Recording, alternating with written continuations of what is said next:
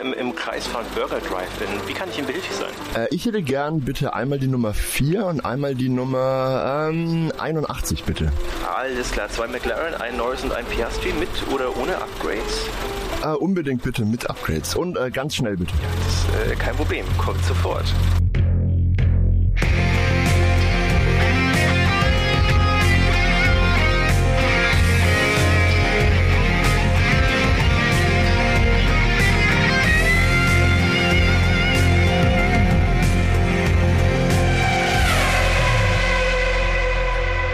Herzlich willkommen zu einer neuen Episode im Kreisfahren. Heute wieder mit einer GP-Review zum Grand Prix von Silverstone in Großbritannien mit Sebastian. Und wie immer mit dem Dave. Hi. So Dave, wir schauen zurück auf den Silverstone Grand Prix und eins kann ich schon mal sagen, ich persönlich fand ihn wesentlich spannender und unterhaltsamer als den in Österreich. Wir haben einiges zu besprechen. Wie immer steigen wir erstmal in die Highlights ein, ähm, dann äh, die Stammhörer werden es schon kennen, machen wir eine kleine Runde im Kreisfragen, wo wir uns gegenseitig da dürft ihr gerne mitknobeln, eine Formel 1 Frage stellen werden. Und dann geht's in die Fahrerbewertungen. Und am Schluss zur Abrundung noch eine Hörerfrage, die wir beantworten. Let's go, Dave, würde ich sagen, oder? Ja, sehr gerne. Das äh, Rennwochenende in Großbritannien war zwar kein Sprint Grand Prix, kein Sprint-Wochenende, aber tatsächlich müssen wir versuchen, diese Folge ziemlich sprintmäßig durchzukloppen heute. Wir sind ein bisschen beide unter Zeitdruck, deswegen schaffen wir das heute vielleicht mal unter der Zwei-Stunden-Marke zu bleiben wieder. Das wäre sehr erfreulich. Du hast ganz recht, das Rennen war sehr unterhaltsam. Bisschen ironisch daran ist aber, dass es gar nicht so viele Highlights gibt, die wir besprechen können. Also im Rennen selbst, das war zwar durch, durchweg spannend, war sehr strategisch diesmal, aber so richtige Highlights gab es wenige. Wollen wir einen kleinen Blick noch aufs Qualifying wagen, bevor wir ins Rennen einsteigen? Da war ja schon, Gerne. war ja schon die ein oder andere Überraschung parat und ich glaube, man, wir haben ja, wir haben ja alle das Rennwochenende verfolgt. Die, die größte positive Überraschung des Wochenendes war natürlich generell die Performance von McLaren, ja. Die waren beide durch die Bank super dabei. wie wir gerade im Eingangsskit schon äh, ein bisschen durchscheinen haben lassen, waren die beide mit Upgrades ausgestattet. Allerdings war es ein bisschen so, wie wir vermutet hatten. Äh, Lando Norris hatte schon die Ausbaustufe von Österreich und einen neuen Frontflügel. Das ist dann wohl das nächste Viertel des groß angekündigten Upgrades. Der Oscar Piastri hatte lediglich den zugegebenermaßen sehr großen Umbau, der in Österreich schon am Auto von Lando Norris zu finden war, aber noch nicht den neuen Frontflügel. Trotzdem waren beide sauschnell unterwegs, oder? Ja, absolut. Und Piastri konnte sehr gut mithalten, auch im Rennen dann. Von daher würde ich sagen, also umso höher ist da seine Leistung an diesem Wochenende einzuordnen, äh, die er sowieso schon das ganze Jahr eigentlich, ja, wirklich eigentlich eigentlich frei von jeder Kritik ist, muss ich fast schon sagen, äh, von von der meisten tatsächlich. Ja, ja mhm. also wirklich starke Rookie-Saison bis hierher und äh, ja jetzt, wo das Auto rund läuft, äh, hat er direkt auch mal im Rennen ums Podium kämpfen können. Äh, da aber gleich mehr dazu. Ähm, wir sind noch beim Qualifying und ähm, genau. Also ich finde es ja schon bemerkenswert, dass äh, und auch schön jetzt aktuell äh, in dieser Formel 1 Saison, wo das Feld ja im Großen und Ganzen bis auf die Red Bulls äh, sehr nah zusammengerückt ist. Bis auf einen Red Bull, Sebastian. Bis auf einen Red Bull, ja. Du hast Der recht. zweite ist da ja immer mittendrin. ja, das sind wir auch schon beim Qualifying, genau. Nee, weil äh, wenn wenn McLaren da die größte äh, Überraschung ist, ich meine, äh, ein, dass, dass wir inzwischen sagen, ein Albon, der da vorne äh, bis zum Qualifying zumindest in den Practice Sessions immer auf Platz 2, äh, 3 und so weiter rumturnt, ähm, ist ja eigentlich auch ein Riesending, aber fast schon äh, nicht mehr überraschend, obwohl der jetzt äh, während der bisherigen Saison gar nicht so weit irgendwie oben äh, zu verorten war und ja, wir uns ja. immer die, äh, den Kopf gekratzt haben, dass der überhaupt in den Punkten irgendwie regelmäßig vertreten ist. Also das schon mal cool. Super gut. Also Alex Albon auf Platz 8 ja, im Qualifying. Ja. Die McLaren, äh, ergänze ich nochmal kurz zur Erinnerung, äh, Lando Norris auf Platz 2 hatte bis wenige Sekunden vor Ende des Qualis noch äh, die Polezeit inne. Und Oscar Piastri hat sich sensationell auf 3 qualifiziert. Also beide McLaren lediglich mit Max Verstappen natürlich auf der Pole davor. Ansonsten zwei Ferrari dahinter, zwei Mercedes dahinter. Dann schon der, der Williams von Alex Albon war sensationell. Alonso auf 9 war relativ überschaubar und Pierre Gasly hat die Top 10 abgerundet als Zehnter. Tja, wer nicht in die Top 10 gekommen ist, Paris, der hat's äh, wieder mal nicht in Darauf wollte ich hinaus, genau. Aber äh, Woran lag's diesmal? Ja, genau, da wollte ich gerade drauf eingehen. Also ähm, man muss fairerweise sagen, er hat keinen Fahrfehler gemacht. Ähm, jetzt kann man darüber streiten, ob es sein Fehler ist oder vom Team. Fakt ist auf jeden Fall, er hat eigentlich erstmal alles richtig machen wollen, indem er in Q2 Das war in Q2, ne? Wenn mich jetzt nicht alles Mhm. täuscht. Ja, genau. ja, muss ja. Ähm, in Q2 als erster an das Ende der Boxengasse gefahren ist, um auf jeden Fall die, äh, die Strecke komplett vor sich zu haben. So wie es Max Verstappen ja auch oft macht, ja. Sieht man ganz oft, dass der schon äh, lange vor Beginn der Session dann äh, vorne an der Boxengasse an der weißen Linie ist und wenn es dann losgeht, dann hat er halt die Strecke vor sich und kann sein Tempo selber vorgeben. Genau das gleiche wollte Perez machen. Jetzt war aber folgendes Problem. Max Verstappen hat das Ganze immer äh, gemacht, wenn halt die Bedingungen stabil sind und das waren sie halt nicht in Silverstone. Die Bedingungen waren wechselhaft und äh, das größere Problem war, dass die Reifen halt, äh, ja, wenn du in der Box bist und dann rausfährst, wie es die allermeisten dann gemacht haben unter den Bedingungen, anders als Perez, kannst du äh, die Reifen aufwärmen, indem du sie halt einfach länger in diesen, äh, ja, in diesen, diesen Reifenwärmerhüllen drinnen lässt. Und äh, das hat wahrscheinlich dem äh, lieben Perez die Runde gekostet, weil sich seine Reifen natürlich da abgekühlt haben und dann hat er sie nicht so auf Temperatur gebracht, wie er sie eigentlich gebraucht hätte. Ergo konnte er dann nicht das Potenzial aus dem Red Bull rausholen und ist dann eben eine Zeit gefahren, die nicht gereicht hat fürs Q3. Ja, also er hat jetzt so langsam alle möglichen Varianten durch, äh, aufgrund derer man vielleicht nicht in Q3 schaffen kann. Also viel bleibt jetzt langsam nicht mehr übrig. Ja, die Pace hat er, er hat es sicherlich geschafft. Äh, War ein blöder Fehler, hätte man dran denken können, müssen, dürfen. Tja, war so. Äh, Elben war, glaube ich, sogar lustigerweise der Zweite, der direkt hinter ihm auf die Strecke gekommen ist. Der ist aber, soweit ich weiß, eben nicht mit kalten Reifen drauf und hat es dann direkt halt, wie gesagt, schon ziemlich weit nach vorne geschafft. Ich glaube, in Q2 war er sogar noch mal eine Ecke weiter vorne als in Q3. Ja, so viel dazu. Also es war Auspuff. Die Leiden von Sergio Perez nehmen kein Ende. Ja. Eine, ein bunter Strauß an äh, Verfehlungen und äh, ja, Dramen im Qualifying zumindest. Das war jetzt das fünfte Rennen, glaube ich, in Folge, wo er sich Eigentlich mit dem vermeintlich besten Auto im Feld äh, nicht in Q3 qualifizieren konnte. Gute Nachricht trotzdem für ihn, auch wenn es dann im Rennen, da kommen wir dann später noch dazu, auch nicht so super duper gelaufen ist. Also nicht die brutale Aufholjagd, die man dann von Red Bulls eigentlich gewohnt ist und die auch er, ganz ähnlich wie Max Verstappen, zu leisten imstande ist. Also es gab ein Interview mit Helmut Marko, ähm, wo er sich schon aus meiner Sicht ganz gut hinter Perez gestellt hat. Also wir kommen später dazu, Nick de Vries ist da, glaube ich, der deutlich größere Wackelkandidat im Schwesterteam Alpha Tauri. Ja, aber ähm, das war's so ziemlich aus der Qualifying-Sicht. Ja, Hast du noch was Ja. oder wollen wir ins Rennen springen? Nee, nee, lass uns gerne ins Rennen springen. Das Qualifying war, abgesehen von den Sachen, die wir gerade schon besprochen haben, mehr oder weniger gewöhnlich. Es hat aber Spaß gemacht wegen den wechselnden Wetterbedingungen. Also das Ja. war sehr unterhaltsam, gerne mehr. ja. Und gab's ja auch schon jetzt sehr oft äh, tatsächlich diese Saison.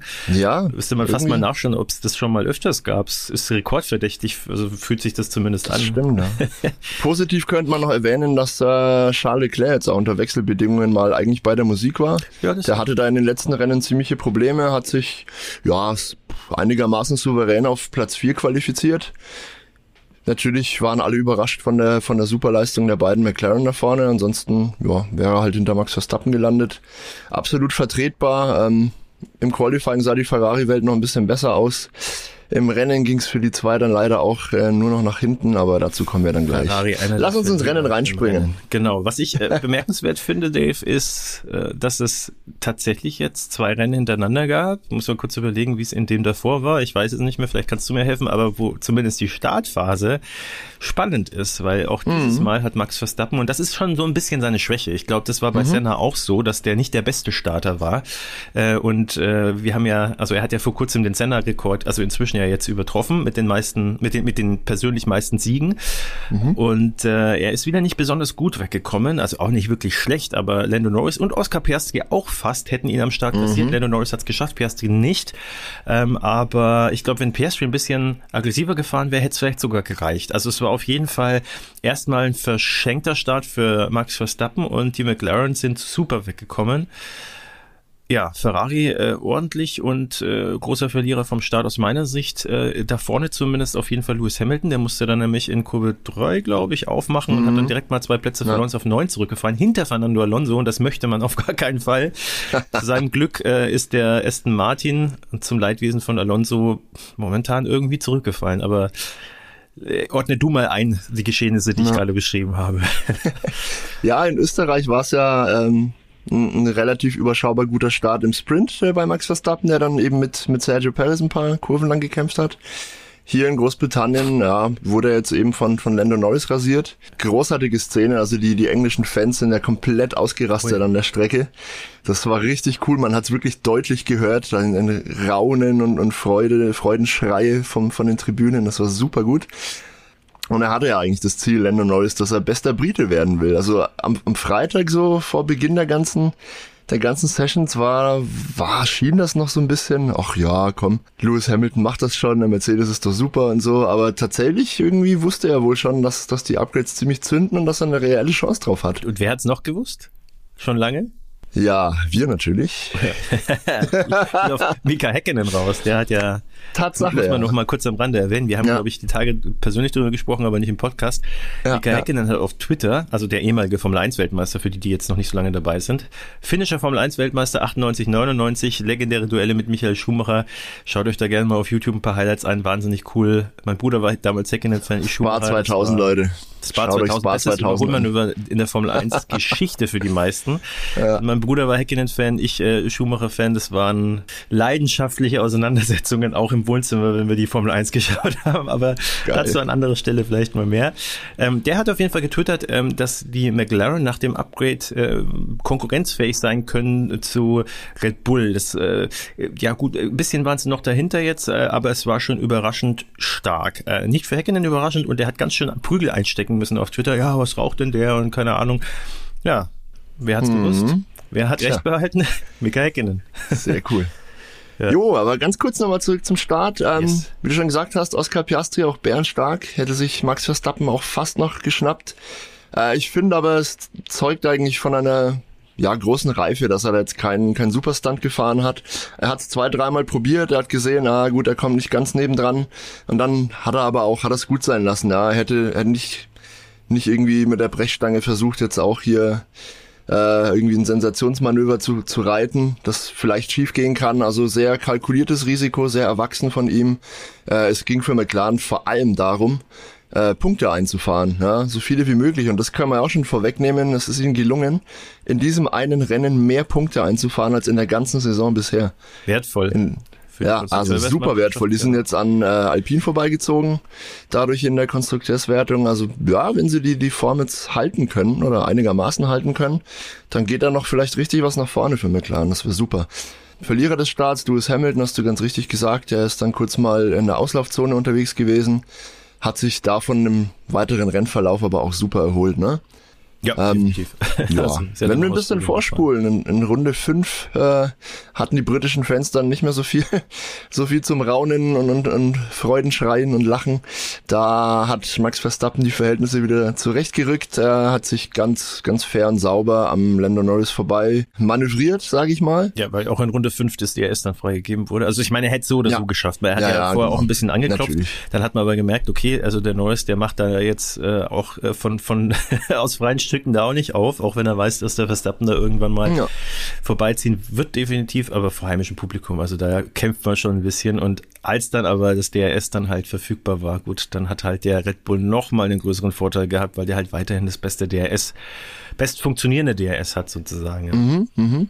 Das hat tatsächlich Sergio Perez aber gar nicht so viel geholfen. Der hat in den ersten Runden sehr, sehr wenig Fortschritte gemacht von seinem Platz 15, von dem er gestartet ist. Da war ich ein bisschen erstaunt. Wir kennen das ja, wenn Max Verstappen mal hinten startet. Der ist ja zur Rennhälfte dann schon entweder direkt ganz vorne oder zumindest im Nacken des Führenden, weil er sich einfach spielend einfach an allen anderen ähm, vorbei manövriert da. Ähm, Sergio Perez ist es deutlich schwerer gefallen in diesem Rennen. Allerdings ist es Max Verstappen auch relativ schwer gefallen, sich einen Vorsprung rauszufahren. Also gefühlt waren die Red Bull in, in Silverstone nicht so viel stärker als das, äh, der Rest des Feldes wie bisher in der Saison. Lando Norris konnte gut dranbleiben an, an Max Verstappen, hat sich dann sehr klug auch äh, viele, viele Runden im DRS einfach gehalten und sich da ein bisschen mitziehen lassen. Hat er super gemacht. Ja, weiß nicht, was, was meinst du? Sind die anderen näher gekommen oder hatte Red Bull vielleicht ein bisschen Probleme mit der neuen Reifenkonstruktion? Da haben wir ja auch drüber gesprochen, dass Pirelli da neue Reifen mitgebracht hat. Ja, auch ein Punkt. Ich würde sogar noch einen dritten äh, aufmachen. Ähm, also äh, kurz äh, auch nochmal als Rekapitulierung. Also äh, Norris war 3,7 neun, acht Sekunden am Ende hinter Max Verstappen, was ja na, im Vergleich zu den bisherigen Ergebnissen ein Wimpernschlag ist. Und äh, auch äh, Hamilton war nicht so weit dahinter, der dann Dritter geworden ist. Ähm, der war noch mal drei Sekunden langsamer.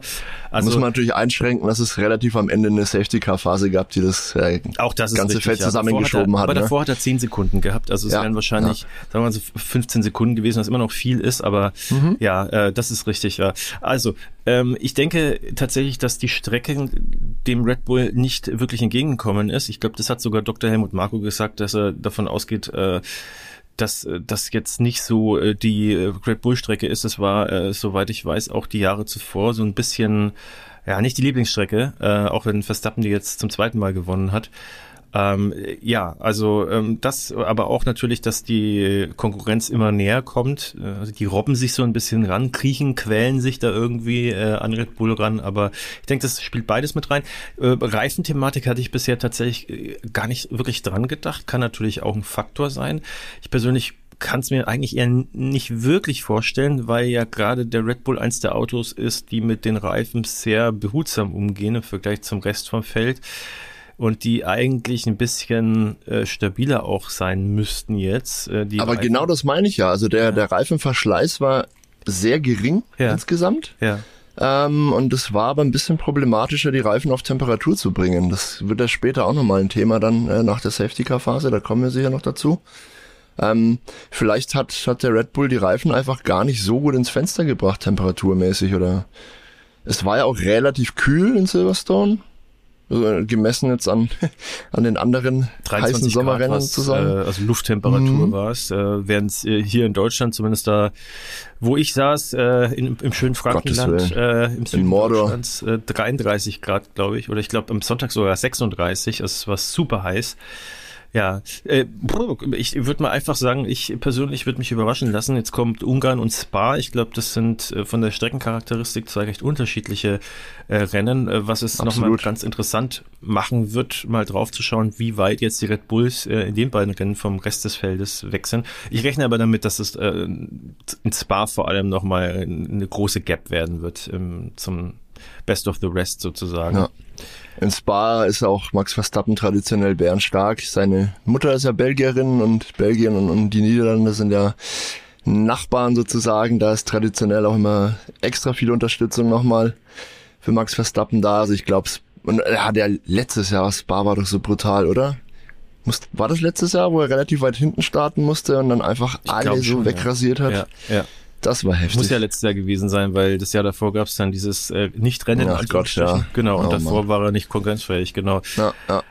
Ja, ähm, du hast Das von Sa- lustig. Safety Car gesprochen, wollen wir da gleich mal reinhüpfen sozusagen. Ja, da können wir gerne mal reinhüpfen. Also im, im Prinzip nach, nach Runde 5, äh, nach dem Überholmanöver von Verstappen gegen Norris, ist nicht so viel passiert im Rennen. Das ein bisschen so antiklimatisch, weil wir gesagt haben, eigentlich war es ein spannendes Rennen, aber so richtige Highlights gab es wenige. Ja, Start war halt Es- spannend, ne? Wieder mal. Ja, es gab aber dann, es gab halt schon viele, viele Kämpfe ähm, und ja, aufgrund der Reifenthematik gab es ein paar interessante Szenen.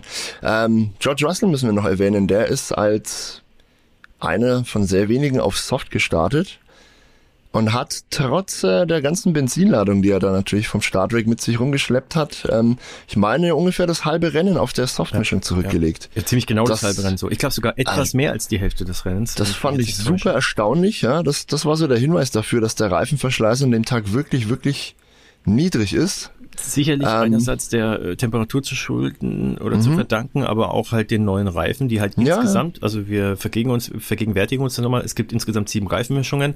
Pirelli, der Reifenhersteller, entscheidet zu jedem Kurs sozusagen, welche, also drei von diesen Mischungen, die äh, zur Strecke gebracht werden und davon eben die härteste ist hart, die mittlere natürlich mittel und die äh, weichste weich, ähm, ist aber von Strecke zu Strecke eben potenziell verschieden. Ja, er, er konnte da ewig lang äh, damit rumfahren und ist tatsächlich in Runde 28 äh, in die Box gegangen. Also ja, ziemlich genau zur Mhm. Mehr als die Hälfte. Ja. Ja. Und er hat ein sensationelles Manöver gefahren. Also das war, da, da müssen wir drüber sprechen. Das war das Überholmanöver des Rennens, glaube ich. Er hat sich da mit Charles Leclerc duelliert und ist dann sehr sehenswert äh, außen in der langgezogenen äh, Lafitte-Kurve, kurz vor der ja, alten Start-Zielgeraden, wenn man so möchte. Der, der Kurs in Silverstone wurde ja vor ein paar Jahren umgebaut. Da wurde die Start-Zielgerade verlegt. Auf der Zufahrt zur alten Stadtzielgerade sozusagen ist er außen an Charles Leclerc vorbeigefahren. Das war großartig. Das, das hat Manöver hat er vorher schon vorbereitet. Genau. Ne, hat er super gemacht. Er hat erstmal ange angetäuscht, äh, dann musste Leclerc ein bisschen eine andere Linie fahren, ist auf die, auf die Kampflinie gegangen, hatte dann ein bisschen weniger Schwung auf der Zufahrt zur nächsten Kurve und da hat äh, George Russell dann das Manöver ja festgemacht sozusagen. Das war super gut. Ähm, vergleichbare Kämpfe gab es hier und da im Feld natürlich. Ähm, eine Sache würde ich gerne noch erwähnen, die weniger, weniger erfreulich war. Unser Freund äh, Nico Hülkenberg hatte ein bisschen Pech. Der hatte eigentlich eine super Strategie, ist auf dem harten Reifen losgefahren, wollte ja möglichst, möglichst lange fahren und auf ein Safety Car hoffen. Was er dann auch kam, also die Strategie hätte für ihn super klappen können auf, auf, aufgrund des wirklich geringen äh, Reifenverschleißes in diesem Rennen hätte vielleicht sogar der Haas ähm, auf den harten Reifen so lange durchgehalten. Hätte wäre Wenzel, aber nicht. Ähm, Sergio Perez hat ihn überholt und bei dem Überholmanöver hat sich, glaube ich, der Hülkenberg ein bisschen verschätzt und hat zu früh wieder ja auf die Rentenlinie eingeschert sozusagen, hat sich dabei minimal den Frontflügelflap abgefahren. Der ist dann auch gleich abgeflogen und somit musste der Hülkenberg leider schon sehr früh an die Box, sich eine neue Nase holen vor allem und dann entsprechend auch Reifen wechseln. Die eigentlich gute Strategie war somit dann leider dahin für ihn und er dümpelte dann am Ende des Feldes rum und hat versucht, wieder Anschluss zu finden. Immerhin hat er sich äh, am Ende noch Lance Stroll geschnappt, ja, also dass er die Alfa Romeo und äh, also gut, Bottas ist vor ihm gelandet, das muss man äh, fairerweise sagen, mhm. aber äh, die Alfa Tauri hinter sich vor allem lässt, äh, viel mehr gab es dann auch nicht mehr. Also äh, Gasly im Alpin ist noch ausgefallen und Ocon, also beide Alpins mussten aufgeben. Immerhin, ja, aber es hat ihn halt auch trotzdem wenigstens nicht so schlimm erwischt wie äh, Magnussen. Der hat nämlich in Runde 31 das Auto abstellen müssen. Das war dann auch der Grund, warum das Safety Car kam. Mhm. Dummerweise natürlich für Russell äh, direkt sozusagen nach seinem Boxenstopp drei Runden später. Ähm, mhm. Da hat er schon so lange auf, auf Soft äh, ein tolles Rennen gefahren, war eigentlich in dem Moment äh, ja in der Lage, so ein bisschen Richtung Podium zu schielen. Ja, dann kam halt das Safety Car, weil bei Magnussen der Motor Feuer gefangen hat. Oh ja. Ja, sehenswert, äh, aber natürlich nicht schön. Mhm. Äh, zum Glück äh, unproblematisch direkt abgestellt. Äh, hat äh, Safety Cup blieb relativ lange draußen, ja, äh, fand ich persönlich. Ähm, aber ähm, es war. Es hat auch lange gedauert, bis da mal ein Bergungsfahrzeug äh, zur Stelle war. Ja, genau. Also das hat ein bisschen gedauert, aber es war äh, alles jetzt ohne, dass es hier, äh, keine Ahnung Sicherheitsprobleme irgendwie gab, und was ich irgendwie in der Richtung hätte Sorgen machen müssen. Äh, ja, aber im Endeffekt war der große Profiteur unter anderem in dem Fall Lewis Hamilton, nachdem er so ein bisschen Pech am Start hatte. Mhm. Der hat nämlich seinen Boxenstopp äh, tatsächlich äh, so getimt, dass er ihn eben in dieser Safety-Car-Phase durchführen konnte. Wie ja, Oscar Piastri hatte auch Pech, der hat nämlich kurz davor gestoppt und wurde dann eben entsprechend von Lewis Hamilton überholt. Äh, dadurch, dass der Hamilton sich während der Safety-Car-Phase sozusagen einen, ja, einen günstigen, einen schnelleren Boxenstopp äh, leisten also konnte. Also Hamilton war, glaube ich, siebter oder äh, ja, äh, irgendwas um den rum. Also er hat sich dann relativ schnell wieder auf sieben vorgearbeitet. Ich weiß gerade nicht, auf welcher Position er exakt war, aber er war auf jeden Fall äh, nach dem Stopp auf Platz drei. Also es hat ihm schon sehr viel gebracht, weil äh, die Boxengasse sehr lang ist in Silverstone. Mhm. Und äh, das hat ihm natürlich in die Karten gespielt. Und äh, was ihm auch in die Karten gespielt hat, er ist dann auf Soft gewechselt mit dem Wissen, dass das bei George Russell super funktioniert hat. Und er ist ja auf Medium gestartet. Von daher hat er da auch zumindest mal eine Weile ganz gut Druck machen können dann auf die McLaren, beziehungsweise auf den McLaren von Lando Norris. Hinter ihm hat er sich äh, gut den Oscar Piastri hm. Äh, vom Leib halten können. Der ist nämlich da auch äh, nicht in seinen DRS-Fenster reingekommen. Ja, später vielleicht noch ein bisschen mehr dazu in den Driver- Bewertungen. Auf Aber jeden Fall noch mehr dazu. Das war so der große Profiteur aus meiner Sicht. Ne? Die großen Verlierer hingegen Ferrari. Also die haben dann spätestens zur Safety-Car-Phase ja. dann komplettes Rennen weggeschmissen. Leider ja. Die sind ja beide ganz gut gestartet, von, von Rang 4 und 5 ins Rennen gegangen. Ja, nach der Safety-Car-Phase, beziehungsweise im Ziel lagen sie dann auf, ich glaube, Platz 9 und 10. Beide jeweils fünf Plätze verloren im Rennen. Das, ah, ja, es ist irgendwie nicht gut gelaufen für Ferrari. Die Race Pace war dann weg. Mercedes war deutlich stärker im Rennen, muss man sagen. Ich weiß gar nicht mehr, wie das genau äh, ablief in der Safety-Car-Phase. Es war ein bisschen unübersichtlich, ehrlich gesagt. Auf jeden Fall haben sie da ja mächtig, mächtig Plätze eingebüßt. Carlos Sainz dann auf der Strecke im Nachhinein nochmal drei Plätze verloren durch eigentlich eine Handvoll Kurven, die unglücklich gelaufen sind für ihn. Da sah er leider nicht so gut aus. Was aber in der Safety Car Phase am spannendsten war, finde ich, dass McLaren dem Lando Norris harte Reifen mitgegeben hat. Da war ich mir relativ sicher, dass das ein großer Fehler ist. Wir haben ja gesehen, dass George Russell mit einem vollen Tank äh, ein halbes Rennen auf Soft fahren kann. Warum dann McLaren dem Lando Norris für die letzten paar Runden sozusagen, wo die Tanks schon relativ leer sind, einen zugegebenermaßen frischen, ganz neuen Satz harte Reifen mitgegeben hat, habe ich nicht so ganz verstanden, ehrlich gesagt. Glaubt der Lando Norris auch nicht. Der hat dann ja noch während der Safety Car Phase ein bisschen rumgefragt, so auf welchen Reifen denn die Fahrer um ihn herum so sind. Dann haben sie ihm durchgefunkt, ja, hier auf Soft, Hamilton auf Soft, Verstappen natürlich sowieso. Und er meinte dann so, ja, geil, ne? So. da habt ihr mir, da habt ihr mir eine Aufgabe gestellt, Freunde. Hat sich dann aber als guter Griff rausgestellt tatsächlich. Und das hat auch Zach Brown, äh, der wurde ja während des Rennens zugeschaltet. Äh, ich weiß nicht, ob das im, in, auf Sky auch zu hören war, aber im englischen Feed ähm, war Zach Brown an zwei, drei Stellen des Rennens mal zugeschaltet live. Das haben ihn dann die Kommentatoren auch gefragt, so was denn die Überlegung dahinter war, den Lando Norris nicht auf Soft zu setzen, sondern äh, auf Hard. Und er meinte, ja, das war eine haarscharfe, knappe Entscheidung so. Die haben sich aber so entschieden, wie sie sich entschieden haben, weil der Lando Norris nur noch gebrauchte Softreifen hatte.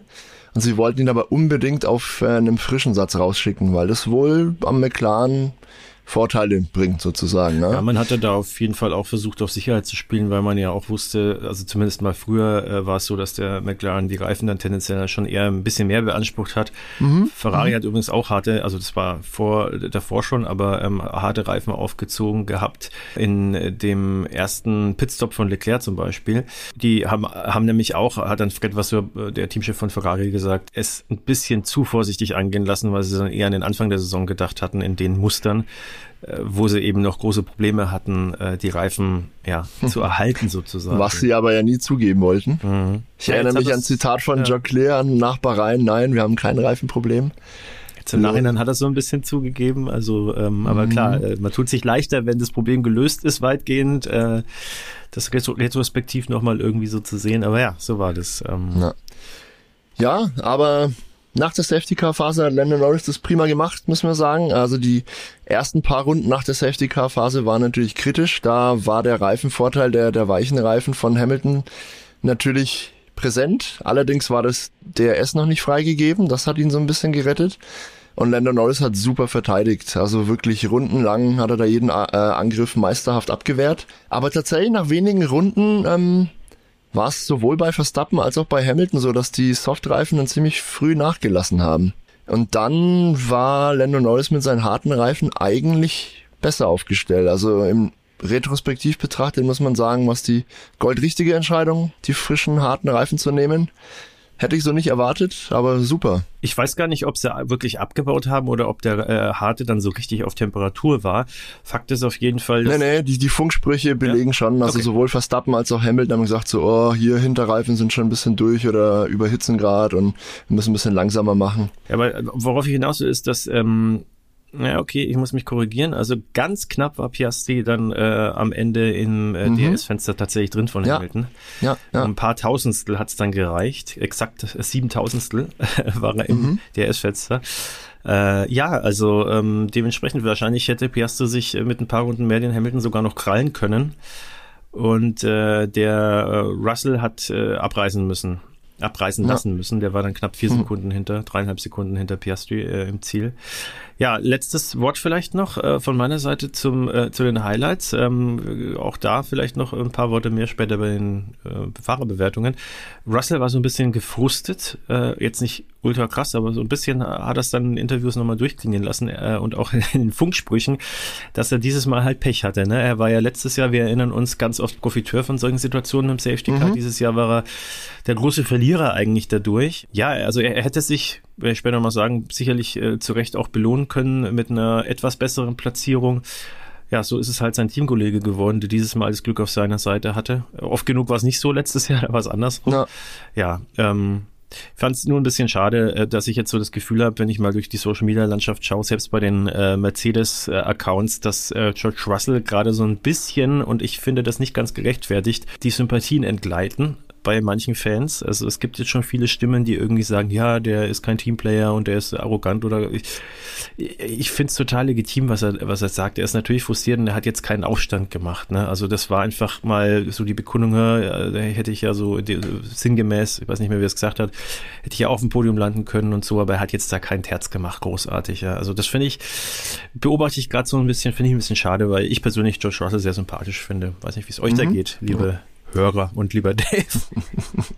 Äh, ich mag ihn auch sehr gern und ich, ich finde es sogar sehr gut, äh, dass er sich äußert, wie er sich äußert. Das zeugt eigentlich nur von seinem Ehrgeiz, dass er es halt besser machen will als sein Teamkollege. Und ob der Teamkollege jetzt halt äh, diverse Rekorde innehält und siebenmaliger Weltmeister ist, ist, ist ihm da halt egal. Er hat halt an sich selber den Anspruch, er will halt besser sein als sein Teamkollege. Und das brauchst du unbedingt, wenn du in der Formel 1 in irgendeiner Form bestehen willst. Das hat er, und es wurmt ihn, wenn er halt hinter seinem Teamkollegen landet. Gerade im Heimrennen natürlich möchte jeder Brite auf dem Podium stehen. Völlig nachvollziehbar. Deswegen alles cool, alles gut. Äh, kurze Ergänzung noch, weil wir jetzt gerade über George Russell reden. Er hat ja das halbe Rennen ja wirklich auf, auf dem Softreifen zurückgelegt. Und im Hinblick auf das Rennende jetzt äh, kam dann im Kommentar auch durch, ja, der, der Softreifen hält schon sehr lange, aber du kannst dann nicht sehr lange sehr schnell fahren damit. Und das wurde dem Hamilton und auch dem Verstappen dann hinten raus fast ein bisschen zum Verhängnis.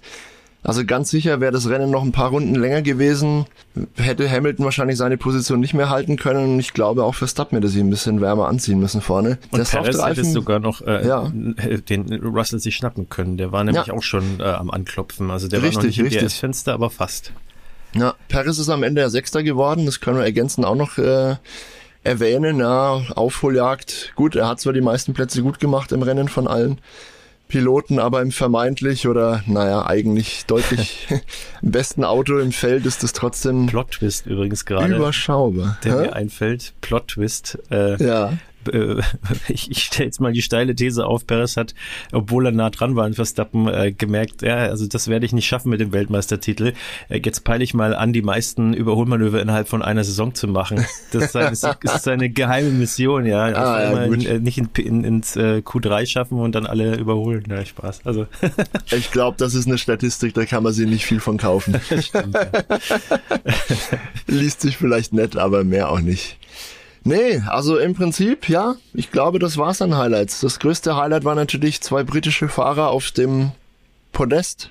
Ich weiß jetzt nicht, was du bei im Kreisfragen vorhast, aber auch glaub, dazu gibt's natürlich so eine nette Anekdote. Nicht gemacht, oder? Also die, die Frage nee. kommt nicht. Kommt sie bei dir? Nee. Die, Nee, okay, weil, weil das wäre jetzt, eine, eine von vielen Fragen ich gewesen. sagen, das letzte Mal, als das der Fall war, war das 1999. Da haben es Eddie Irvine und David Coulthard auf äh, das Podium geschafft. Ich weiß aber ehrlich gesagt nicht, in welcher Konstellation, aber auf jeden Fall war es das letzte Mal. DC hat gewonnen, Irvine nur Zweiter, glaube ich. Wunderbar. Ist ja sogar noch besser dann äh, als äh, dieses Mal.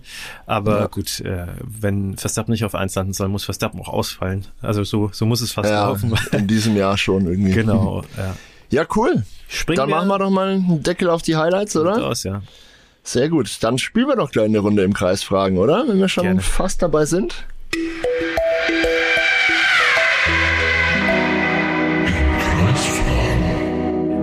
Dave, ich würde sagen, du machst heute den Anfang. Ich glaube, das letzte Mal habe ich äh, die erste Frage gestellt. Und noch auch hier wie immer die kurze ja, der kurze Reminder, es steht es 6 zu 4 inzwischen für Dave. Ich bin nicht rangekommen, aber ich habe eben auch gepunktet letztes Mal, nachdem wir zwei Runden lang beide versagt haben. Und jetzt äh, habe ich wieder mal die Chance zu verkürzen. ich bin gespannt, Dave. Äh, Wie hast du? Bring it on. Was ist die Frage? Ich mache es nicht allzu schwer diesmal. Also es gab ja eine ganze Reihe an, an Statistiken, die. Nee, nee, nee, kein Topspeed. Wobei der auch interessant war. Ich glaube, Nick de Vries hatte den zweitbesten Topspeed im ganzen Rennen. Fand ich, fand ich nicht ohne. Es gab eine ganze Reihe an Statistiken, die im Laufe des Wochenendes so ein bisschen durch die Medienlandschaft grassiert sind. Das mit dem doppelt britischen Podium haben wir gerade schon erwähnt. Eine weitere Statistik, die oft Erwähnung fand und wenn du aufmerksam zugehört hast und wenn sie auch in, in der deutschen Sky-Übertragung sozusagen kommuniziert wurde, dann weißt du es mit Sicherheit. Oscar Piastri und Lando Norris haben sich ja auf Rang 2 und 3 qualifiziert für das Rennen und äh, gerade Lando Norris stand damit in der ersten Startreihe. Das letzte Mal, dass ein McLaren in Großbritannien in, der ersten Startreihe stand, ist eine ganze Weile her. Jetzt wüsste ich von dir, in welchem Jahr das war und welcher Pilot die erste Startreihe für McLaren in Großbritannien damals errungen hat. Tja, da bin ich mir gar nicht sicher, ob das Thema war. Eine Also die Briten haben das auf jeden Fall mehrfach äh, breit getreten. ja, also es kann gut sein. Also ich äh, habe es jetzt aber tatsächlich nicht im Kopf, dass ich das gehört hätte, aber ich versuch's mal. Dann bin ich ja froh, dass ich die Frage gewählt habe. Ja, also jetzt gehe ich mal davon aus, dass das ähnlich lange her ist, wahrscheinlich wie äh, 99. Nicht ganz so lange. So, so weit Okay, so kann ich dir helfen. okay, ähm, Ja. Naja, also es gibt zwei Möglichkeiten aus meiner Sicht realistischerweise. Entweder war es Kannst du mal überlegen, die McLaren-Performance der letzten Jahre, Ja, so dann kannst du dir erschließen, wann die mal das zu- let zuletzt so richtig vorne dabei ja, waren. ich glaube nicht, dass es in dieser Honda-Ära war. Äh, ich glaube äh, Mit potenziell. Sicherheit nicht. Ich, ich glaube, dass es entweder äh, tatsächlich zu Lewis Hamiltons Zeit war äh, bei McLaren oder äh, tatsächlich noch als äh, Mika Häkkinen gefahren ist. Also kurz nach diesem 99er Briten-Doppelpodium. Ah. Okay. Ich überlege gerade, ob ich dir noch einen Tipp geben kann, aber ich glaube, der verwirrt dich mehr, als dass er dir hilft. Ja, wahrscheinlich wäre der Tipp jetzt, dass es genau damit nichts zu tun hat. Ähm, Na, der Tipp wäre, ich gebe ihn dir einfach mal. So fair also, bist du heute. Ist ja so ne? Ja, ich bin, ich habe meinen netten Tag heute. Wie gesagt, die Frage lautet, wann stand zum letzten Mal ein McLaren in der ersten Startreihe beim äh, Großbritannien Grand Prix?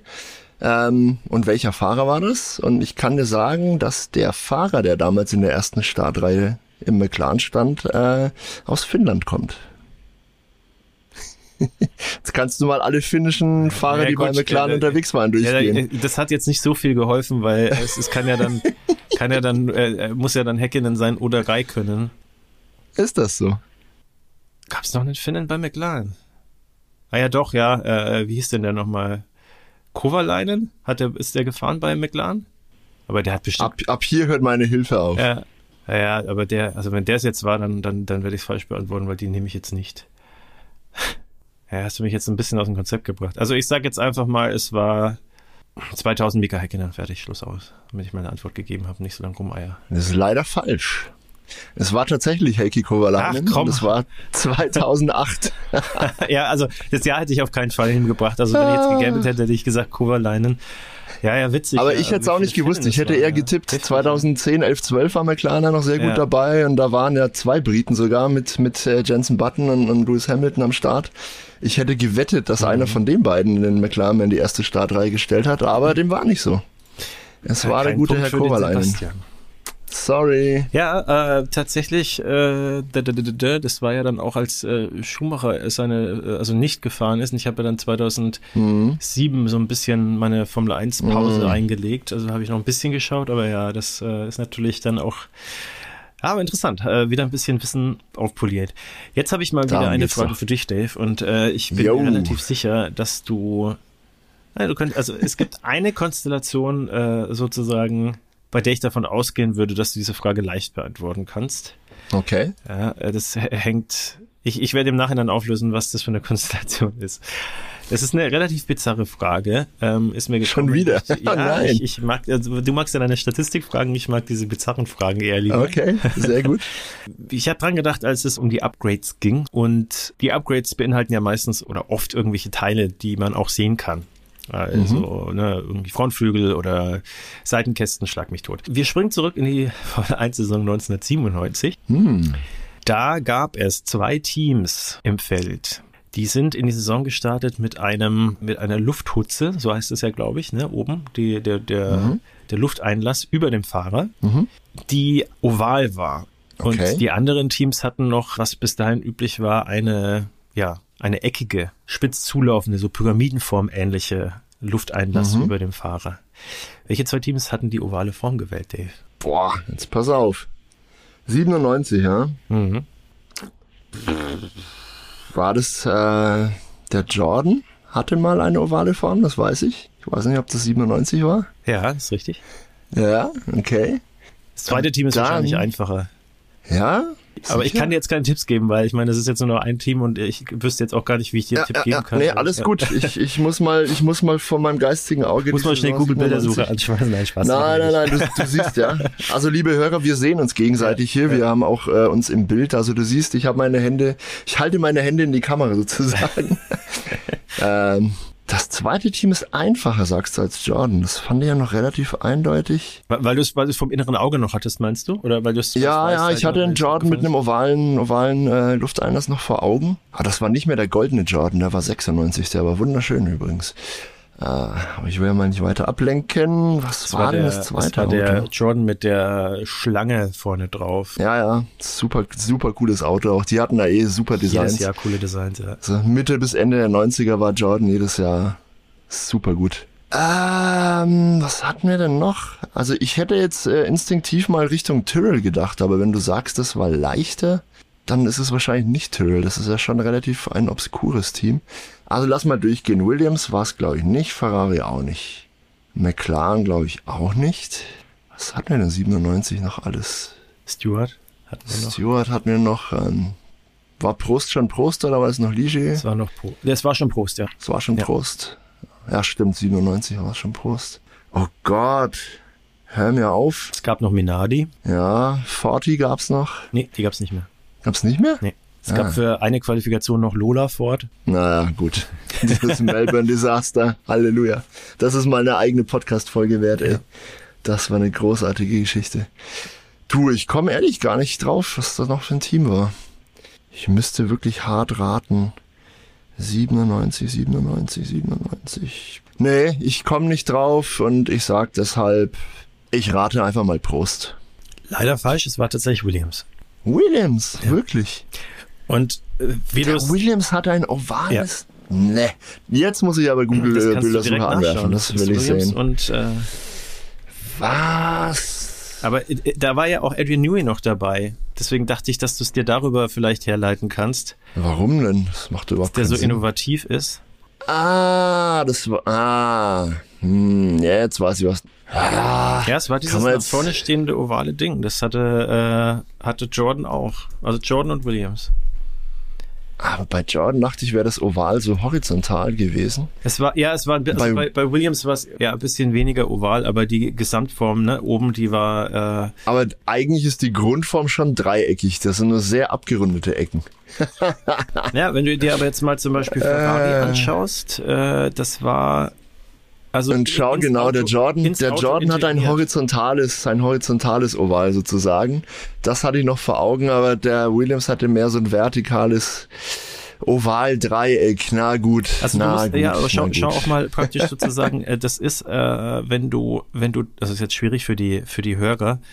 Ähm, Die können ja auch die Google-Bildersuche bemühen. Das ist ja, ja. Schaut, ja, ihr könnt, genau, ihr könnt euch uns ja mal äh, äh, sagen, was ihr sozusagen davon haltet. Ähm, aber es geht auch so ein bisschen. also ich finde, die. Frage war, war äh, verwirrend gestellt und äh, disqualifiziere sie hier. Nein, Ja. alles gut. Nee, ähm, äh, ich sag dir auch, äh, wo, wo ich die her habe. Und zwar habe ich Formel 1 97 auf der Playstation gespielt und das war einer der Kommentare. Der war ungefähr so, äh, so, es ist interessant, dass zwei der innovativsten Teams der letzten Jahre, Williams und Jordan, beide auf ovale Luftansaugkanäle setzen. Ja, irgendwie sowas. Äh, Mhm. Heiko, nee, Jochen Maas war es, der das als äh, Kommentar Ah, damals Jochen Maas. hatte.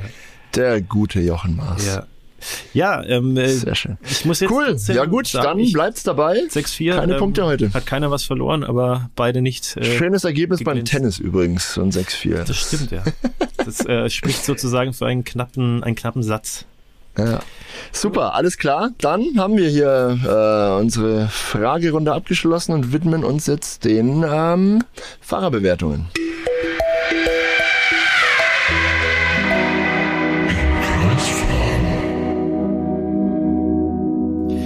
Jawohl, dann würde ich sagen, wir machen es wie immer, Dave. Wir arbeiten uns sozusagen ausgehend vom Team, das äh, aktuell auf dem letzten Platz in der Konstrukteursweltmeisterschaft ist, sukzessive nach oben zu Red Bull. Und heute versuchen wir es mal sehr schnell zu machen, Schnell oder? War das machen, die ja. Idee? Genau. wir Magst du heute anfangen? Kompakt. Genau. Sonst mache ich immer die untere Hälfte und du bist dann obenrum eher am Start. Das, ja, im Formel 1-Kontext zumindest.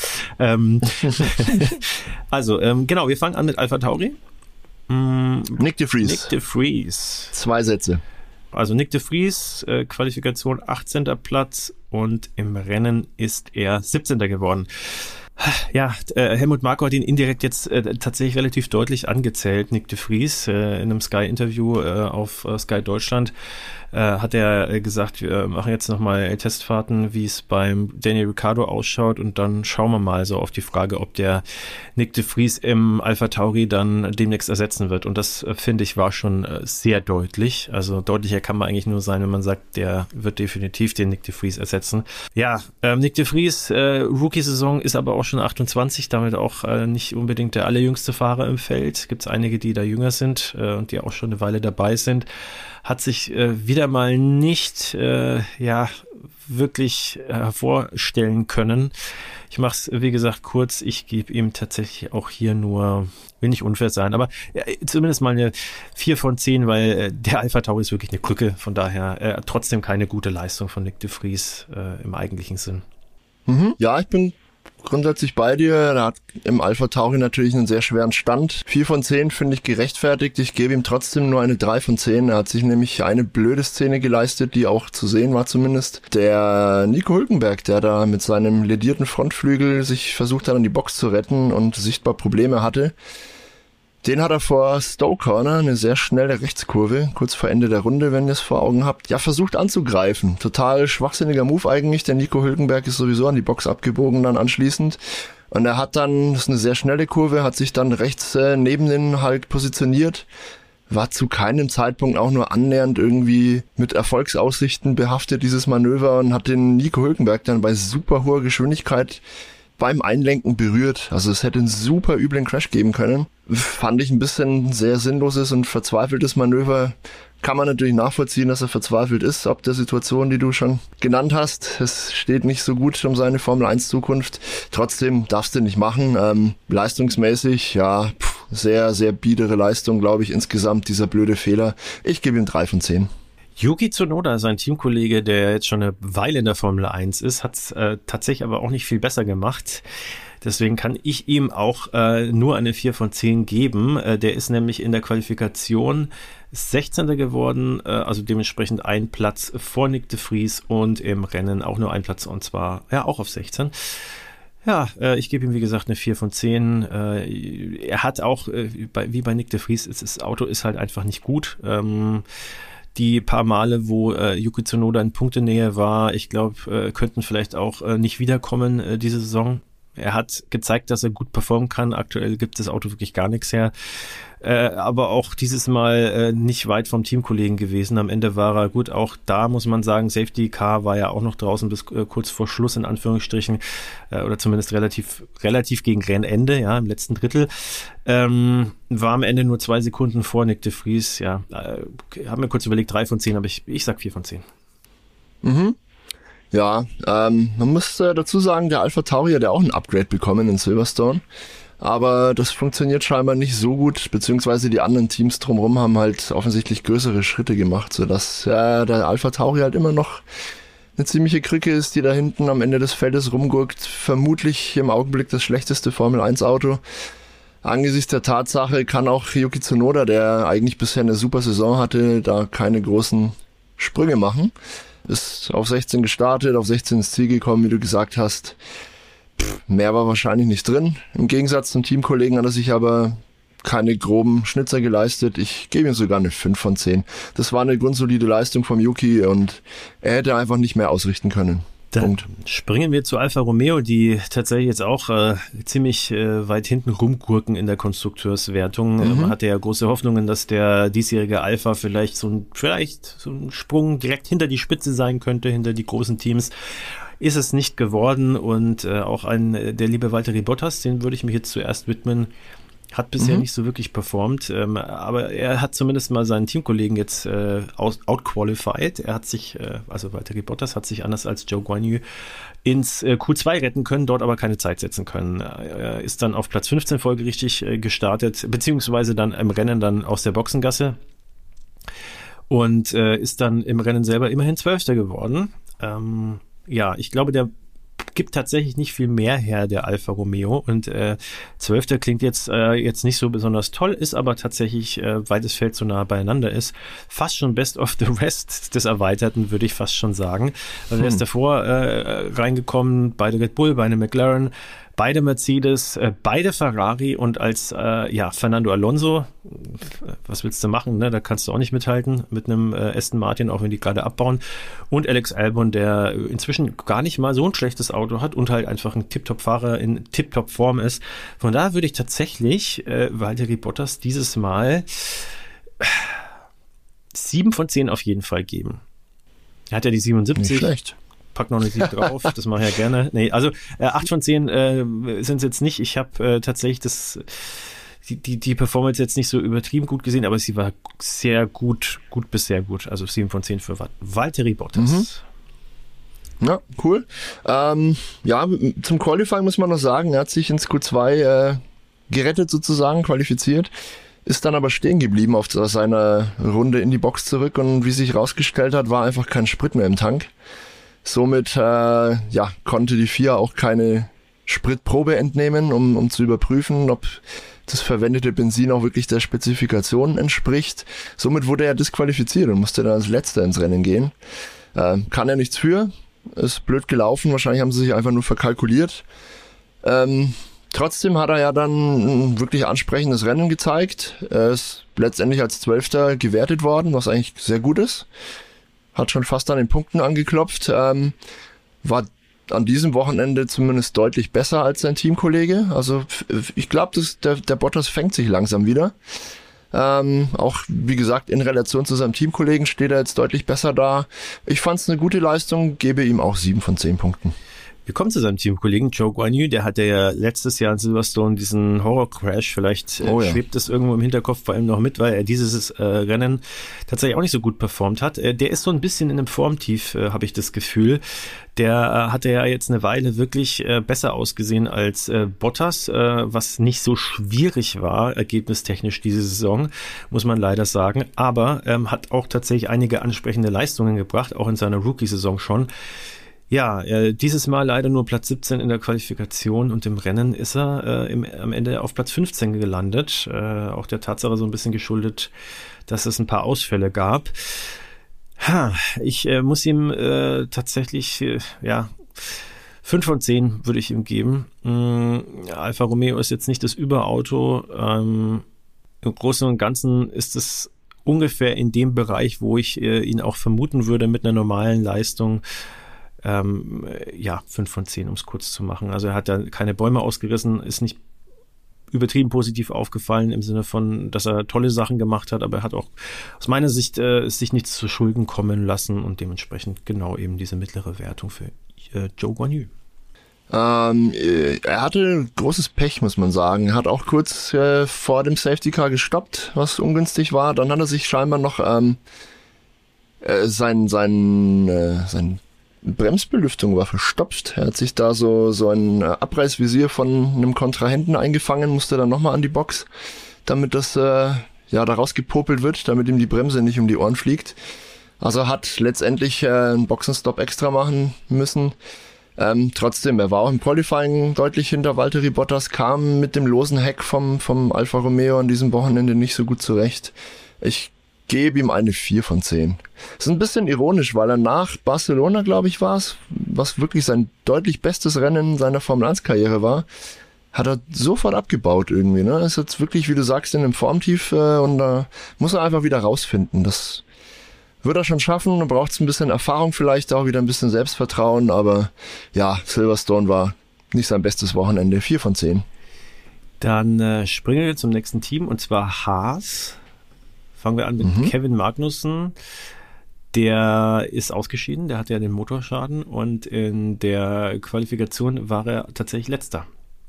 Auch mit einem äh, Defekt am Haas übrigens. Ja. Ja, also ganz schwierig zu bewerten tatsächlich.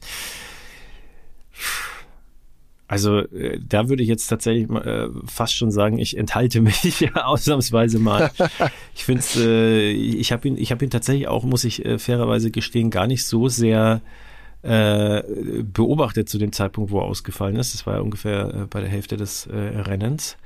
Deswegen ähm, gebe ich ihm jetzt mal vor dem Hintergrund eine 5 von 10 aufgrund mangelnder Datenbasis in Anführungsstrichen. Ja, ja äh, gefällt mir gerade auch nicht so, äh, muss zu meiner Schande aber gestehen, äh, ich habe ihn nicht so wirklich äh, im Auge gehabt im Rennen, bis das dann halt, äh, bis man ihn nicht mehr ignorieren konnte sozusagen aufgrund dieses Defekts. bis er dann brennend und ja. leuchtend auf sich aufmerksam gemacht hat. Die Quali kann man ihm schon mal nicht äh, vorwerfen, da kann er nichts dafür. Ne? Äh, ja, Kevin Magnussen hatte einfach großes Pech an diesem Wochenende. Sein Dienstwagen hat ihn zweimal im Stich gelassen. Es gab Kühlprobleme im Qualifying, weswegen er den Haas abstellen musste und im Rennen dann ja nicht zu übersehen ist ihm der Ferrari-Motor um die Ohren geflogen.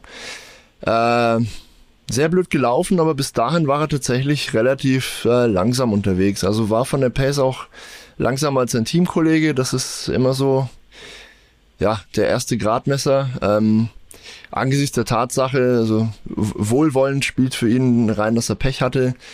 Äh, gegen ihn spricht, dass er langsamer war als sein Teamkollege. Ich würde seine Leistung in Silverstone mit vier von zehn Punkten bewerten. Dann springen wir zu Williams. Logan Sargent. Mm. Logan Sargent. Den Hülkenberg hast du noch unterschlagen. Ah ja, um Gottes Willen, Hülkenberg. Um Gottes ja, Willen. Ja noch, das geht ja nicht. Noch, sind noch, noch sind wir bei Haas.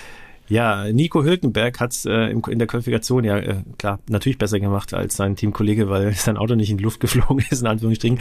Der ist Elfter geworden. Ähm, Tja, jetzt könnte man sagen, eigentlich äh, für seine Welt ist er fast schon ein bisschen enttäuschend. Äh, muss aber natürlich immer die Kirche im Dorf lassen und äh, der Haas ist immer noch der Haas.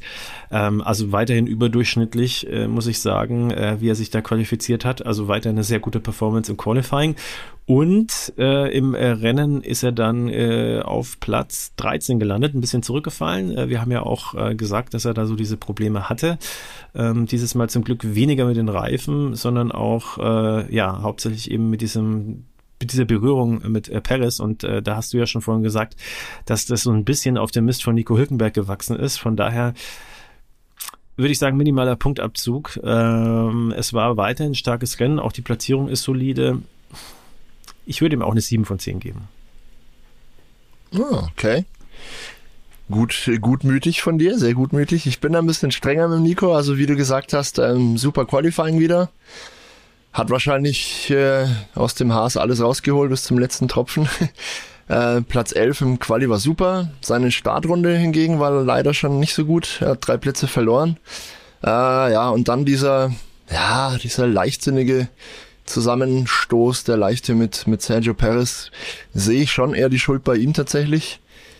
Ist ein kleiner Fehler, äh, aber mit, mit großen Folgen in dem Fall. Ja. Wenn du dann direkt am Anfang des Rennens deine Strategie sozusagen über den Haufen werfen musst und einen ewig langen Boxenstopp einlegen musst, ähm, um die Nase zu wechseln, verlierst du einfach die Zeit und das Rennen mehr oder weniger schon komplett.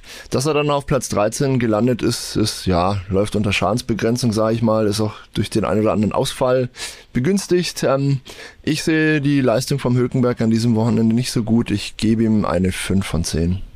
Alright, dann jetzt aber. jetzt aber. Jetzt ist es soweit. Äh, wir springen, wie gesagt, zu äh, Williams und da zu Logan Sargent zuerst und der hat es äh, geschafft, in, ins Q2 sich zu mogeln. Ja, das jetzt klingt ja fast schon fies. Nee, also der hat es ins Q2 geschafft. In der Qualifikation ist da, ähm, wenn man mal berücksichtigt, dass Bottas keine Zeit setzen konnte, äh, ist er der langsamste gewesen, war aber recht nah dran. Also ist jetzt nicht so, dass die anderen ihm da davon gefahren sind, sondern es war alles innerhalb von so einer Hundertstel Sekunde. Da hätte er dann am Ende auch auf Platz 11 landen können, wenn er ein bisschen mehr Zeit gefunden hätte auf der Strecke. Von daher solides Qualifying aus meiner Sicht und äh, im Rennen ist er Elfter geworden und äh, mhm. dementsprechend würde ich ihm tatsächlich eine 8 von 10 geben, denn ähm, cool. es ist eine Rookie-Saison. Ähm, ich weiß gar nicht, ich glaube Silverstone kennt er auch nicht als Strecke. Doch, doch, ja, doch, doch, ja. klar. Ist er F2 gefahren, F2, F3, die fahren in Silverstone. Ähm, ja, Blödsinn, den ich da gesprochen habe. Äh, ja, nee, also von daher 8 von 10. Und äh, finde ich, äh, ja, war nicht so weit weg von Albon. Mhm. Ja, im Qualifying ähm, war er, wie du sagst, in Q2. Das war eigentlich ganz gut. Was nicht so gut war, sein erster Run in Q2. Den hat er ein bisschen versemmelt. Da hat er ein bisschen Probleme mit Track Limits bekommen. Ich finde es übrigens sehr angenehm, dass wir deutlich weniger über Track Limits reden müssen an diesem Wochenende als noch in Österreich. Aber auch das war ja, punktuell ein Thema in, in Silverstone. Es gibt da zwei, drei Kurven, die da ein bisschen anfällig sind. Ähm, ja, wie gesagt, da wurde ihm eine Runde gestrichen. Seine zweite Runde im Q2 ist er dann sehr konservativ gefahren, verständlicherweise. Und war deswegen eigentlich, ja, über eine halbe Sekunde langsamer als sein Teamkollege. Das spiegelt nicht ganz die, die Performance wieder an diesem Wochenende. Eigentlich war er immer näher dran. Drei, vier Zehntel war das Maximum. Also eigentlich gut. Äh, und sein Rennen am Sonntag war aber super. Also da hat er wirklich äh, einen sehr sauberen Grand Prix hingelegt. Ähm, kein, kein Mist gebaut, äh, war eigentlich jederzeit schnell unterwegs. Äh, und ja, ist dann Elfter geworden am Ende, wie du sagst. Hätte knapp vielleicht einen Punkt holen können. Hätte er sich meiner Meinung nach verdient. Ich glaube, das war sein bestes Rennen bisher in der Saison. Und ich habe das Gefühl, ähm, er kommt langsam rein in das ganze Game so, ja, Formel 1. Das Auto wird natürlich auch besser, also der Williams ist jetzt deutlich stärker als zu Beginn der Saison. Aber Sargent selber ist jetzt auch besser ins Team integriert, er kennt jetzt die Abläufe, er kann wahrscheinlich auch relativ betrachtet mehr Performance aus dem Auto quetschen, äh, als er das zu Beginn der Saison konnte. Liegt, vermute ich jetzt einfach mal auch daran, dass er seitens der Teamführung auch wirklich sich entfalten darf. Ja? Da ist nicht so Druck auf dem Kessel wie bei Alpha Tauri und Nick de Vries zum Beispiel.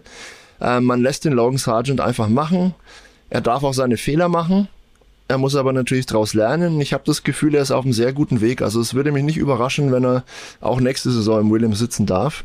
Ich glaube, er macht seine Sache wirklich jetzt zunehmend gut. Äh, Lirum Larum, ich bewerte seine Leistung an dem Wochenende in Silverstone auch mit 8 von 10 Punkten. Das war eine saubere Leistung. An der, Streck, äh, an der Stelle möchte ich ganz kurz sagen, ich finde es auch äh, cool, weil du gesagt hast, nicht so viel Druck auf den Kessel. Ich habe das Gefühl, äh, aktuell bei Williams, äh, nachdem ja der legendäre Frank Williams, der ist ja jetzt schon eine Weile nicht mehr Teamchef äh, und weit auch nicht mehr unter uns, ähm, der ja eher auf den ersten Blick so ein bisschen so ein krummeligerer äh, Typ war, mit äh, Jos Capito und jetzt äh, aktuell James Wows, ja so eher so Frohnaturen am Start sind. Ich glaube, das äh, zahlen auch gerade Elben und äh, Sargent unter anderem halt dann auch mit guten Ergebnissen vielleicht unter anderem auch deswegen zurück. Äh, ich habe nur gesehen, äh, am Anfang des Rennens war es, glaube ich, äh, gab es ein Interview mit Alex Albon, wo dann äh, James Rouse hinter ihm vorbeigelaufen ist und dann so zwei Hasenohren sozusagen mit seinen äh, Fingern äh, ihm auf den Kopf gemacht hat, hinter hinter ihm. Ja, so ein bisschen rumgeblödelt, äh, war dann auch sehr sympathisch, hab den bisher noch gar nicht so auf dem Schirm gehabt, aber ähm, ja, ist, ist auch was, wo man halt gerne äh, sozusagen äh, sich, das, sich das aus der Ferne mit anschaut, dass da gute Stimmung herrscht aktuell. Sicherlich auch nicht zuletzt wegen der Ergebnisse. Und damit kommen wir zu Alexander Albon, äh, der auch wieder ein Spitzenrennen und eine tolle Qualifikation gefahren ist, vor allem auch in den äh, Practice Sessions äh, tatsächlich in den Top 3 war jeweils auch. Ja. Völlig. Und zwar äh, durchgehend, ne? Nicht nur einmal, ja. sondern genau, fast in jeder Session. Ja. glaube ich, ja. Also von daher, ich äh, pff, muss ihm fast eine 10 von 10 geben. Äh, ich würde ihm trotzdem eine 9 von 10 geben, mh, mm, weil ja, nee, ich gebe ihm ich gebe eine 10 von 10. Der dritte, der jemals eine 10 von 10 von mir bekommen hat. Äh, einfach weil er, weil es wirklich übers komplette Wochenende äh, so stark war. Äh, Rennperformance war er tatsächlich, glaube ich, schon mal von der äh, reinen Positionierung her besser. Aber wie gesagt, Achter in der Quali, Achter im Rennen und äh, Top 3 in allen Practice Sessions, äh, soweit ich weiß. Also, boah, was willst du mehr in den Williams, ne? Mhm. Absolut, ne? Absolut exzellentes Wochenende. Ähm, war immer bei der Musik dabei. Auch ihm kommt natürlich der, der äh, ja, erneuerte, rundum erneuerte Williams entgegen. Er holt dann auch wirklich das Maximum an Performance raus, hat man das Gefühl. Äh, landet natürlich standesgemäß vor seinem Rookie-Team-Kollegen. Ähm, und ist einfach immer zur Stelle, wenn es irgendwas zu holen gibt. Und so äh, ja, so bist du halt Teamleader. Ja? Ich glaube, er ist da auch in die Rolle sehr gut reingewachsen. Wie du sagst, die Atmosphäre im Team äh, ist sehr optimistisch jetzt mittlerweile. James Vowles war ja da auch sehr offen, was die Defizite von Williams angeht. Er hat ja mehrfach öffentlich thematisiert, wie es da aussieht, dass die da halt wirklich über 20 Jahre alte Gerätschaften rumfliegen haben, die natürlich überhaupt nicht mehr State of the Art sind. Aber das ist halt so. Die Probleme packen sie jetzt an, es wird investiert. Und es geht aber parallel auch schon voran. Also man hat das Gefühl, da sitzen jetzt ähm, die richtigen Leute an den richtigen Stellen und können jetzt ja mit ähm, überschaubaren Mitteln trotzdem schon was bewirken. Das lässt für die Zukunft hoffen und ähm, ja, Alex Albon empfiehlt sich in der Form sowieso mindestens für einen Verbleib im Team, eigentlich sogar für höhere Aufgaben. Äh, man wird sehen, wohin sein Weg noch führt. Ich gebe ihm auch eine glatte 10 von 10, aber auf jeden Fall einer der, der Stars des Wochenendes wieder.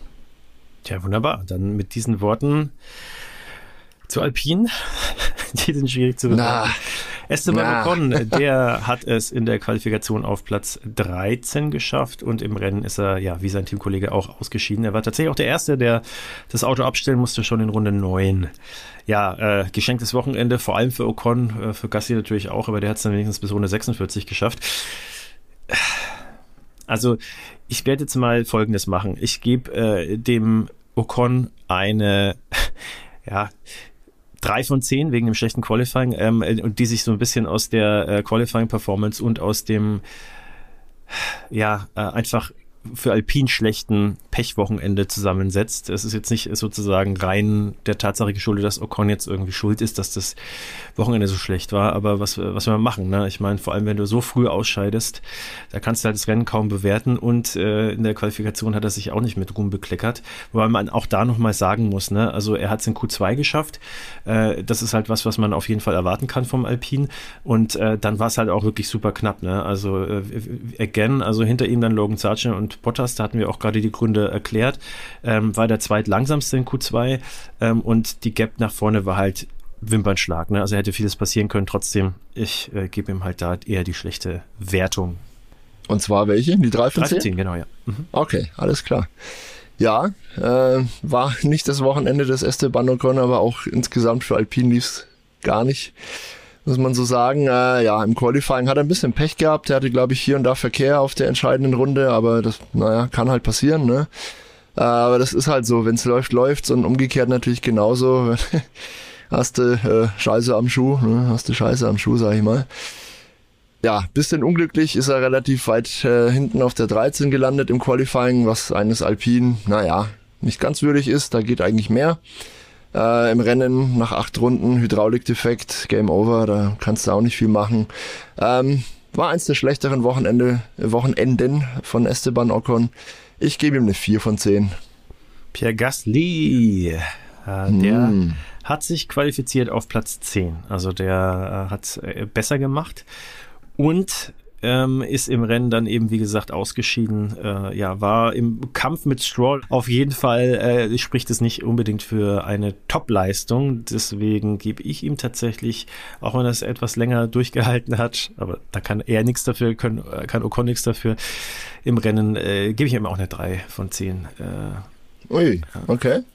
Naja. Also aber, da bist du aber streng heute. Ja, wobei, wobei, Entschuldigung, ähm, äh, ich gebe ihm eine 4 von 10, weil ähm, äh, es ist ja, es ist ja vor allem dem Übermut von Stroll, äh, soweit ich das jetzt richtig im Kopf habe, zu schulden, äh, zu, zu verdanken gewesen, dass äh, Gasly da ja im Prinzip ausscheiden musste. Das war ja kein, kein Defekt in dem Sinne. Und äh, vielleicht hätte er es dann noch mal ein bisschen weiter nach vorne geschafft. Also ich glaube, 3 von 10 ist auch gemein. Also von daher, ja, 4 von 10. Ich korrigiere mich. Hm. Okay. Ich sehe seine Leistung eigentlich deutlich besser als du. Also von weg, ich gebe ihm eine, äh, na, ich schwanke zwischen 6 und 7. Ich glaube, wir belassen es mal bei einer 6 von 10. Er war das ganze Wochenende der, der bessere der beiden Alpinpiloten auf jeden Fall und lag eigentlich auch sehr gut äh, im Rennen. War in den Punkten unterwegs, so am, am hinteren Ende der Punkte. Mehr kann man aber nicht verlangen, wenn da jetzt alle, alle Top-Teams irgendwie vorne drin sind und jetzt neuerdings auch noch die McLaren da vor den Alpines rumfahren. Ähm, er hatte halt großes Pech äh, bei diesem Zweikampf mit Stroll und zu dem kommen wir sicher auch gleich noch. Äh, er ist da, also meines Erachtens nach, einmal mehr oder weniger illegal überholt worden, außenrum von, von Stroll, außerhalb der Strecke. Ich glaube, da hat es Stroll den Platz dann auch zurückgegeben, nur um dann, glaube ich, ein, zwei Runden später wirklich den Gasly einfach komplett von der Strecke zu kegeln und ihm dabei ähm, ja die Aufhängung zu beschädigen. Das äh, ja, ich glaube, Gasly war war zu jedem Zeitpunkt da einfach ganz normal unterwegs, ja, hat halt hart gekämpft um seine Position, was auch sein gutes Recht ist und hat sich da aber nicht zu Schulden kommen lassen. Ähm, ja, wurde meines Erachtens nach relativ äh, unfair aus dem Rennen genommen sozusagen. Bis dahin war er aber gut unterwegs, äh, hätte mit Sicherheit ein, zwei, drei Pünktchen holen können. Ähm, ja, kurzum, sechs von zehn Punkten äh, für seine Leistung von mir. Gut, wir springen von Alpine zu McLaren und äh, da hagelt es jetzt wahrscheinlich Top-Bewertungen. Äh, ja, wir haben ja schon ausführlich in den Highlights darüber gesprochen, äh, wie gut McLaren performt hat, wie gut auch beide Fahrer performt haben. Und äh, wir fangen an mit dem erfahreneren von beiden, Lando Norris. Und da wir jetzt schon äh, ja bei der oberen Hälfte des Felds angekommen sind, Dave, lass ich den Vortritt. Lando Norris hat sich äh, qualifiziert auf, äh, wir haben es ja vorhin schon gesagt, auf Platz zwei und ist dann auch Zweiter im Rennen geworden ja, was kann man mehr erwarten? Sensationell. Also allein die Tatsache, dass wir McLaren jetzt nach Alpine besprechen, äh, deutet ja schon darauf hin, dass äh, McLaren in der Konstrukteurswertung einen Sprung gemacht hat. 59 wir haben es auch schon gesagt. McLaren und 47, ja. 47 äh, für ja. Alpine, genau. Ja, 30 Punkte allein hat McLaren jetzt in diesem Rennen geholt. Das muss man sich mal vor Augen führen. Bärenstarke Leistung von beiden. Ähm, ja, also ich glaube, es kam für uns äh, Zuschauer, die wir ein bisschen ja, weiter weg sind vom Zirkus, äh, ein bisschen überraschender als für das Team selbst. Die waren ja schon sehr selbstbewusst, auch vor dem Wochenende. Konnten diese Selbstbewusstsein dann aber auch wirklich äh, bestätigen, absolut. Waren super schnell unterwegs. Wie gesagt, Landon Norris hätte sich fast die Pole geholt, da hat nicht viel gefehlt. Äh, war im Rennen dann in Führung, ja, hat vier Runden lang geführt. Ähm, ganz, ganz großartig, ist dann aber ein sehr vernünftiges Rennen gefahren, hat sich da auch auf keinen Quatsch äh, eingelassen und hat getan, was, was seine Pflicht ist, nämlich die maximalen Punkte für die Mannschaft zu holen. Das hat er mit Bravour gemacht. Ähm, auch äh, trotz der wirklich schweren Aufgabe, dass er da auf harten Reifen noch verteidigen musste gegen Lewis Hamilton auf Soft äh, nach der Safety Car Phase. Also ganz, ganz, ganz großes Tennis auf jeden Fall von Lando Norris. Wenn ich könnte, würde ich ihm 12 von 10 geben. Äh, aber die 10 von 10 hat er sich auf jeden, jeden Fall verdient. Äh, ist übrigens auch wieder Driver of the Day geworden, wie in Österreich auch schon. Auch das ähm, wohlverdient. Ja, prima. Gerade vor heimischem Publikum und mit dem Chromfall, auf den er ja übrigens steht. Ich weiß nicht, ob wir das besprochen haben. Er ist ja mit äh, den McLarens im, im Chrome-Look groß geworden sozusagen. Und äh, ja, hat da eine ganz nostalgische Beziehung zu diesem, zu dieser Farbgebung und hat wohl schon jahrelang bisschen auf Zach Brown eingeredet, ob sie denn nicht irgendwas in die Richtung machen wollen. Und jetzt machen sie das bei seinem Heim Grand Prix und dann haut er so einen raus. Also eigentlich muss, muss der McLaren jetzt äh, ja noch chromiger und silberner werden. Dann ist, glaube ich, Lando Norris richtig on fire. Nee, wie gesagt, glatte 10 von 10 für, von mir prima Leistung, besser geht's Vielleicht nicht. behalten sie ja die Promolackierung jetzt tatsächlich auch bei, ja? weil sie äh, in Anführungsstrichen Glück gebracht hat. Google gefällt das. Ja, Google gefällt das auf jeden Fall. ähm, ja, ich äh, mach's kurz. Ich schließe mich dem hundertprozentig an. Du hast ja schon alles richtig gesagt. Lando Norris, äh, eine Ergänzung vielleicht noch. Ähm, das muss man auch erstmal schaffen, nachdem man so lange im Mittelfeld rumgeguckt ist, dann so ein ja, tollen Grand Prix zu fahren, fehlerlos, sich da nicht äh, nervös machen lassen äh, und da seinen Stiefel runterzufahren und dann souverän eben die Geschichte nach Hause im Heim Grand Prix, weil gerade da ist man ja vielleicht auch noch mal ein bisschen aufgeregter, auch wenn jetzt Lando Norris auch inzwischen schon ein alter Hase in der Formel 1 ist. Er ist eigentlich immer noch ein Jungspund, aber halt schon viele Jahre dabei. Ja, deswegen 10 von 10 für Lando Norris und äh, damit springen wir zu einem richtigen Jungspund und zwar Oscar Piastri. Rookie-Saison, dritter im Qualifying geworden, hat nicht komplett die Ausbaustufe, die Norris hat, wie du schon gesagt hast und ist im Rennen dann, äh, vor allem wegen Safety-Car-Pech, das er hatte, äh, musste Lewis Hamilton durchschlüpfen lassen und dann nur in Anführungsstrichen Vierter geworden. Was sagst du zu ihm? Ja, ja, wir springen zu Oscar Piastri, aber wir bleiben bei der 10 von 10 auf jeden Fall. Auch er hätte sich eigentlich noch mehr Punkte verdient. Ähm, eigentlich ist seine Leistung fast noch höher zu bewerten als die von Lando Norris. Wie du sagst, äh, der Lando hatte schon viele Jahre Formel 1 Erfahrung. Für Oscar Piastri ist es das erste Jahr in der Formel 1. Er hatte keinen neuen Frontflügel, also ein vermeintlich leicht schlechteres Auto sogar. Und er war aber zu keinem Zeitpunkt äh, in irgendeiner Form deutlich hinter seinem Teamkollegen. Er war immer sehr knapp dran. Er hat sich super, super äh, erwachsen und vernünftig verhalten, wie gesagt, beim Rennstart, dass er kein äh, Wahnsinnsmanöver gegen Verstappen da geritten hat, nur um vielleicht kurz vor ihm zu liegen. Also total, totaler Teamplayer. Ähm, und auch grundsätzlich muss man sagen, er fährt eine sehr, sehr starke Rookie-Saison. Ähm, einen Unfall hat er sich geleistet in Kanada, glaube ich, im, im Quali. Einmal hat das Auto da ja, leicht weggeworfen. Ansonsten wirklich absolut fehlerfrei, eigentlich immer on pace irgendwie und äh, integriert sich sehr, sehr gut ins Team wohl. arbeitet auch prima mit Lando Norris zusammen, was man so hört. Also das wird echt mal ein großer, wenn er so weitermacht. Und ja, bisschen ärgerlich. Er war, er war übrigens auch wirklich äh, ein bisschen angepisst, dass er nicht auf dem Podium gelandet ist. Also er war enttäuscht über seine beste Platzierung in der Formel 1. Das sagt ja dann auch schon was. Ja, das Podium war definitiv äh, greifbar. Er hatte halt Pech mit dem Safety Car, aber so läuft es eben manchmal. Äh, das gleicht sich im Laufe einer Karriere dann mit Sicherheit aus und er wird auch mal von dem Safety Car profitieren. Wollen wir nicht lang schnacken. 10 von 10, sehr wohl verdient. Äh, bitte weiter so Oscar Piastri, super. Ja, so sieht's aus. Also man müsste ihm ja fast eine 11 geben, wenn man Norris eine 10 gibt, aber irgendwann ist natürlich dann auch die Skala ausgereizt. Er hat das Mindset, er hat das Talent und er hat auch die Ruhe. Äh, das hat er alles sozusagen bewiesen bei dem Rennen und deswegen kann ich mich dem nur anschließen. Also das ist definitiv, wenn er das richtige Auto hat, zukünftig einer, der um Weltmeisterschaften mitfahren kann, vor allem weil er noch so jung ist und äh, gerade auch deswegen beeindruckt er mich extrem extrem. Ich hatte jetzt ja, es sind halt immer solche Rennen, wo man dann äh, die sozusagen sich ins Rampenlicht fährt, auch wenn das Talent und äh, diese ganzen Anlagen waren vorher auch schon da. Ähm, aber es wird halt umso sichtbarer, äh, umso besser das Auto ist. Und äh, dementsprechend, also ich freue mich auf äh, die Rennen vor der, natürlich auch auf die nach der Sommerpause, aber da das jetzt nicht mehr lange hin ist, also da, dem Fieber ist schon so ein bisschen entgegen. Also allein schon, weil jetzt das Feld durch die starken McLaren noch spannender geworden ist. Hinter Max Verstappen muss man ja immer einschränkend sagen. Liebe Hörer, ihr merkt, wir haben richtig Bock. Ja, so sieht's aus, ja. Ähm, ja. Dem Ferrari. Ferrari, Auf geht's genau, weiter. Machen wir schnell. Wir äh, wollten uns ja kurz fassen heute. Yes. Was sagst ja, du zu dem? Der, der ist Fünfter geworden im Qualifying und im Rennen, ja, wie beide Ferrari äh, abgebaut nach hinten. Zehnter, also ja, fünf ja. Plätze verloren.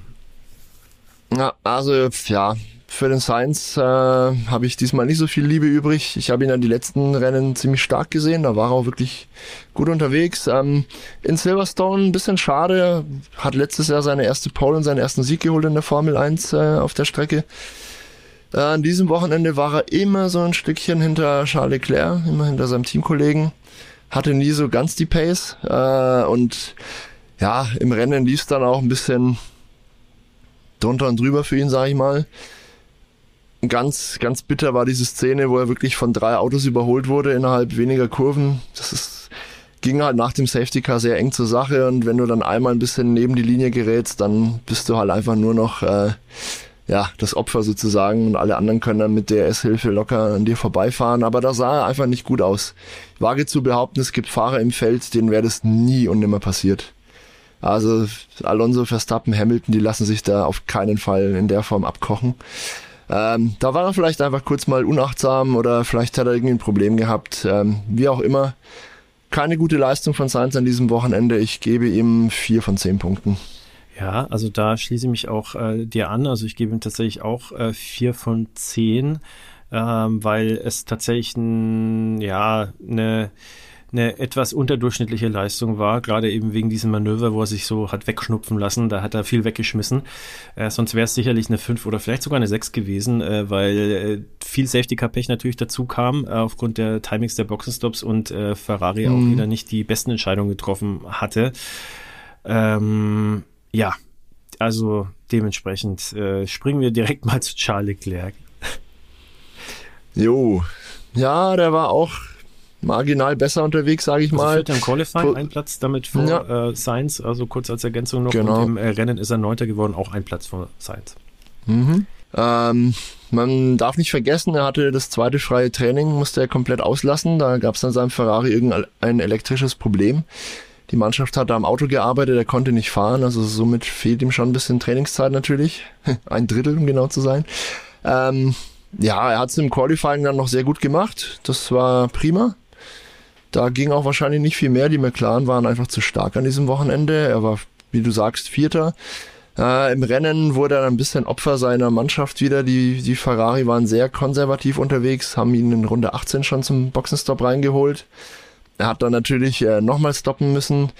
Und ja, dadurch hat er wirklich sehr viel, sehr viel Rennzeit verloren, viele Positionen verloren und konnte sich dann auch nicht mehr so entscheidend nach vorne vorarbeiten. Ja. Er ist dann hinter Alex Albon gelandet. Beide Ferrari sind hinter Alex Albon gelandet, das muss man auch mal festhalten. Ist ähm, ja eines Teams mit Weltmeisterschaftsanspruch natürlich nicht ganz würdig. Äh, ich gebe dem Charles Leclerc sechs von zehn Punkten. Positiv, wie gesagt, muss man erwähnen, dass er jetzt unter Wechselbedingungen bisschen in die Spur gefunden hat. Das rechne ich ihm an. Äh, aber sonst war es auch kein allzu berühmtes Wochenende von ihm. Sechs von zehn. Ich gebe ihm eine fünf von zehn, weil ich ihn nicht so viel besser sah als Carlos Sainz. In dem habe ich ihm eine vier gegeben. Ähm, ich auch bei beiden, also wie gesagt, Sainz äh, finde ich hat eine ordentliche Leistung gebracht, äh, mit Ausnahme eben von diesem Manöver, wo er sich hat so abgucken lassen. Bei Charles Leclerc sehe ich das ähnlich. Der war weder, weder im Qualifying noch im Rennen weit weg von äh, Sainz. Ähm, dementsprechend äh, sehe ich es halt ein bisschen besser. Er hat am Ende noch äh, mit, äh, ja, mit der Brechstange fast schon versucht, bei, an Albon noch vorbeizukommen, hat aber so ein bisschen mhm. mit stumpfen Waffen gekämpft und Albon hat es gut verteidigt. Dementsprechend äh, war es jetzt auch äh, nichts, was aus meiner Sicht nochmal für irgendwie eine Zwei-Punkte-Differenz zu Sainz sprechen könnte, aus meiner Sicht. Ja, ich bleibe dabei. 5 von 10 äh, war eine solide Leistung, die aber in dem Kontext mit dem Pech und den falschen Ferrari-Entscheidungen einfach nicht zu mehr gereicht hat als zu Platz 9 im Rennen. Mhm. Damit springen wir tatsächlich schon zu Aston Martin, äh, ja, der Heim Grand Prix für das Team und äh, leider nicht der erhoffte Sprung nach vorne, der ja eigentlich auch schon so ein bisschen in Österreich hätte kommen müssen. Das Team baut so ein bisschen ab. Wir sprechen über Fernando Alonso, der äh, ja der stärkere der beiden Fahrer ist, hat es in der Qualifikation auf Platz 9 geschafft und im Rennen ist er dann immerhin auf Platz 7 gelandet, hat sich ein bisschen weiter nach vorne arbeiten können. Was sagst du zu mhm. seiner Leistung? Ja, Alonso sehr souverän wie immer. Das Auto ist in Relation zu einigen anderen jetzt ins Hintertreffen geraten, muss man so sagen. Ja, also Ferrari scheint hier und da besser zu sein, Mercedes im Rennen vor allem auch besser. Jetzt neuerdings äh, auch die beiden McLaren scheinbar, wo man sehen muss natürlich, ob das äh, dauerhaft ist oder eine Eintagsfliege war, aber ähm, ja, lief nicht so gut für Aston Martin das Heimrennen. Trotzdem Alonso konzentriert, fokussiert und bärenstark wie immer hat er ja alles rausgeholt, was drin war, wage ich zu behaupten. Hat sich auf keine un unnötigen Kämpfe eingelassen, wo er eh wusste, dass er keine Chance hat und hat dann aber auch ähm, ja äh, sehr entschieden sich da gewehrt, wo es halt ging. Ähm, souveräne Alonso-Leistung, Platz 7, mehr war wahrscheinlich mit Sicherheit nicht drin für den Aston Martin. Die müssen nachlegen, ähm, das Team, wenn die da wieder ein bisschen an die Frühform anknüpfen wollen, vom Beginn der Saison an. Alonso war für mich trotzdem ähm, super unterwegs. Ich gebe ihm eine 8 von 10. Ja, ich gebe ihm tatsächlich, das überrascht jetzt vielleicht ein bisschen, aber ihm tatsächlich eine 9 von 10, weil er ja, fehlerlos gefahren ist, weil tatsächlich die, die vor ihm gelandet sind, einfach in deutlich besseren Autos unterwegs waren. Und äh, auch wenn der Albon im DRS-Fenster drin war am Schluss äh, bei ihm äh, und wahrscheinlich deswegen nicht angeklopft hat oder anklopfen hat können, weil er einfach absichern musste gegen Leclerc, der hinter ihm Ferrari irgendwie schon stürmisch versucht mhm. hat, irgendwie da noch einen Punkt mehr oder zwei Punkte mehr irgendwie abzusahnen, als er das mit Platz neun hätte tun können äh, hat das trotzdem halt äh, nach hinten äh, gut abgesichert und äh, dementsprechend Platz 7 nach Hause gefahren mit sechs Punkten, was tatsächlich gar nicht so unwichtig ist für Aston Martin, äh, weil die äh, ja sind inzwischen hinter Mercedes in der Weltmeisterschaft äh, und äh, Ferrari ist nicht so weit weg. Und da gilt es halt einfach mal zumindest Platz 3 zu sichern und äh, das hat er dann doch ganz gut geschafft, indem er vor beiden Ferrari ins Ziel gekommen ist, ähm, auch wenn es dann nur um äh, wenige Punkte ging. Aber auch die können am Ende den Unterschied machen. Ja. Und dementsprechend äh, hat er sechs Punkte nach Hause gefahren und äh, Ferrari drei. Das heißt, er konnte sogar ein bisschen den Vorsprung auf, ausbauen äh, zum, hm. äh, in der Konstrukteurweltmeisterschaft. ah, die, die, kleinen Freuden, die kleinen ja, Aber Freuden. da muss man sich momentan bei äh, Aston Martin tatsächlich äh, ja, an sowas hochziehen, glaube ich. Äh, weil ja, ist so, ist so, ist so. Ja, äh, wir kommen zu ja. Lance Stroll, der hat es wesentlich weniger gut gemacht als Fernando ja. Alonso. Und zwar ist er gelandet in der Qualifikation auf Platz 12. 12. Genau, und im Rennen äh, hat es äh, tatsächlich auch nicht viel besser gemacht, äh, sogar nach hinten durchgereicht worden auf Platz 14. Hm. Also ich falle gleich mal mit der Tür ins Haus. Ich kann dem Lance Stroll für diese Leistung am Wochenende in Silverstone nur ein, eins von zehn geben. Ich, äh, also ich fand es vernichtend schlecht tatsächlich. Er war im Quali deutlich schlechter als, als Alonso. Er hatte komischerweise in Q2 keinen frischen Softreifen mehr. Ich weiß nicht, wann er die alle verballert hat. Äh, sollte man sich vielleicht aufheben. Glaube, da war irgendwie schon ein operativer Fehler seitens des Teams oder bei ihm, weiß ich nicht genau. Ja, in dem Rennen, also was er da abgezogen hat, war wirklich äh, unwürdig, unwürdig. Das war nicht gut. Ähm, er ist, glaube ich, als einziger bestraft worden für ein Vergehen mit den Track Limits. Er ist da oft genug neben der Strecke rumgefahren, dass er eine schwarz-weiße Flagge zunächst bekommen hat. Wohl wissend, dass er aufpassen muss und nicht nochmal neben die Strecke fahren darf, hat er dann außen an Pierre Gasly versucht, sich vorbeizudrücken, außerhalb der Strecke, also total, total dämlich eigentlich. Zu dem Zeitpunkt hätte er wissen müssen, dass er auf jeden Fall eine Strafe kriegt. Ähm, und hat dann, glaube ich, wie gesagt, ein, zwei Runden später trotzdem wie so ein kleines, trotziges Kind den Gasly einfach von der Strecke gekegelt und sein Rennen beendet. Also fand ich sehr unsportlich. Ja, über Lance Stroll wird da immer viel geredet. Wir haben alle gestaunt und unheimlich viel äh, ja, Respekt dafür aufgebracht, was er am Anfang der Saison nach seinem Unfall da vollbracht hat, dass er wahrscheinlich unter Schmerzen äh, und, und lediert noch sehr gute Leistungen gebracht hat im äh, Aston Martin. Das war super. Aber je schlechter das Auto wird in Relation zum Rest des Feldes, umso frustrierter wird er. Und dann verlassen ihn auch irgendwie seine Fähigkeiten, habe ich so das Gefühl. Und ab und zu hat er da mal so ein Blackout und, und oder keine Lust mehr oder ich weiß es nicht. Also das, das kannst du einfach nicht machen. Und er sieht's ja an seinem Teamkollegen ganz deutlich, wie man da agieren muss, bitte, wenn, ja, wenn das Auto nicht mehr so leistungsfähig ist wie, wie der Rest, dann muss man ja trotzdem oder gerade dann das Beste rausholen und, und Schaden minimieren. Stattdessen fährt er da trotzig ähm, wie Autoscooter und boxt äh, Kontrahenten von der Strecke. Also geht überhaupt nicht, finde ich. Deswegen nur eine vernichtende 1 von 10 von mir für Lance Stroll an dem Wochenende. Ja, ich, ich bin nicht ganz so äh, vernichtend unterwegs, gebe ihm aber auch nicht viel mehr. Also ich gebe ihm eine 2 von 10. Er war im, in der Qualifikation deutlich hinter Alonso 0,6. Ähm, Zehntel äh, war er langsamer in der Qualifikation und äh, im Rennen, ja, da hast du jetzt ja wirklich ausführlich beschrieben, was da passiert ist. Er, er, er ist so ein bisschen ein Fahrer, wenn der äh, die Anlagen von einem Verstappen oder einem Michael Schumacher hätte, dann würde man ihm sowas verzeihen, würde sowas verbuchen unter absolutem Willen und dann klappt es halt manchmal ja. nicht. Aber er ja. ist halt da nicht und äh, in, in der Liga und äh, da wird er nach aller Voraussicht auch nicht hinkommen. Er ist einer der Fahrer, die ich tatsächlich wenn, wenn er mal wirklich konstant seine Fähigkeiten, die er durchaus immer wieder aufblitzen lässt, auf den Asphalt bringt, wirklich im vorderen Drittel sehen würde vom Feld. Äh, gerade noch so, das sind viele sehr gute Fahrer dabei, aber ich würde ihn gerade noch drin sehen tatsächlich, je nachdem, äh, zumindest mal in der oberen Hälfte. Aber das schafft er nicht. Äh, das kriegt er nicht hin und äh, ich würde es ihm zwar. Und schon gar nicht konstant vor allem. Genau, das, darauf kommt es halt am Ende des Tages das ist an. Halt ne? Genau das Ding. Also er müsste halt mal die guten Leistungen konservieren und dann auch diese, diese Ausraster, äh, nenne ich es jetzt einfach mal, äh, diese Blackouts, wie du es treffend beschrieben hast, äh, vermeiden und dann könnte man drüber reden. Ne? Dann äh, würde er wahrscheinlich auch deutlich näher an Alonso einfach sein und äh, da wäre die Gap vielleicht gar nicht mal so groß. Und man muss auch da wieder betonen, Fernando Alonso ist ein Fahrer, ähm, der ist Ausnahmeklasse gegen den kann man halt auch schlechter aussehen, aber halt nicht so, wie er gerade halt äh, so viel schlechter aussieht als er. Ja, ja also ich gebe ihm eine 2 von 10 und äh, damit soll es auch äh, bei Aston Martin mal gewesen sein für dieses Rennen. Wir springen zu Mercedes. Sind schon wieder bei Mercedes, Wahnsinn.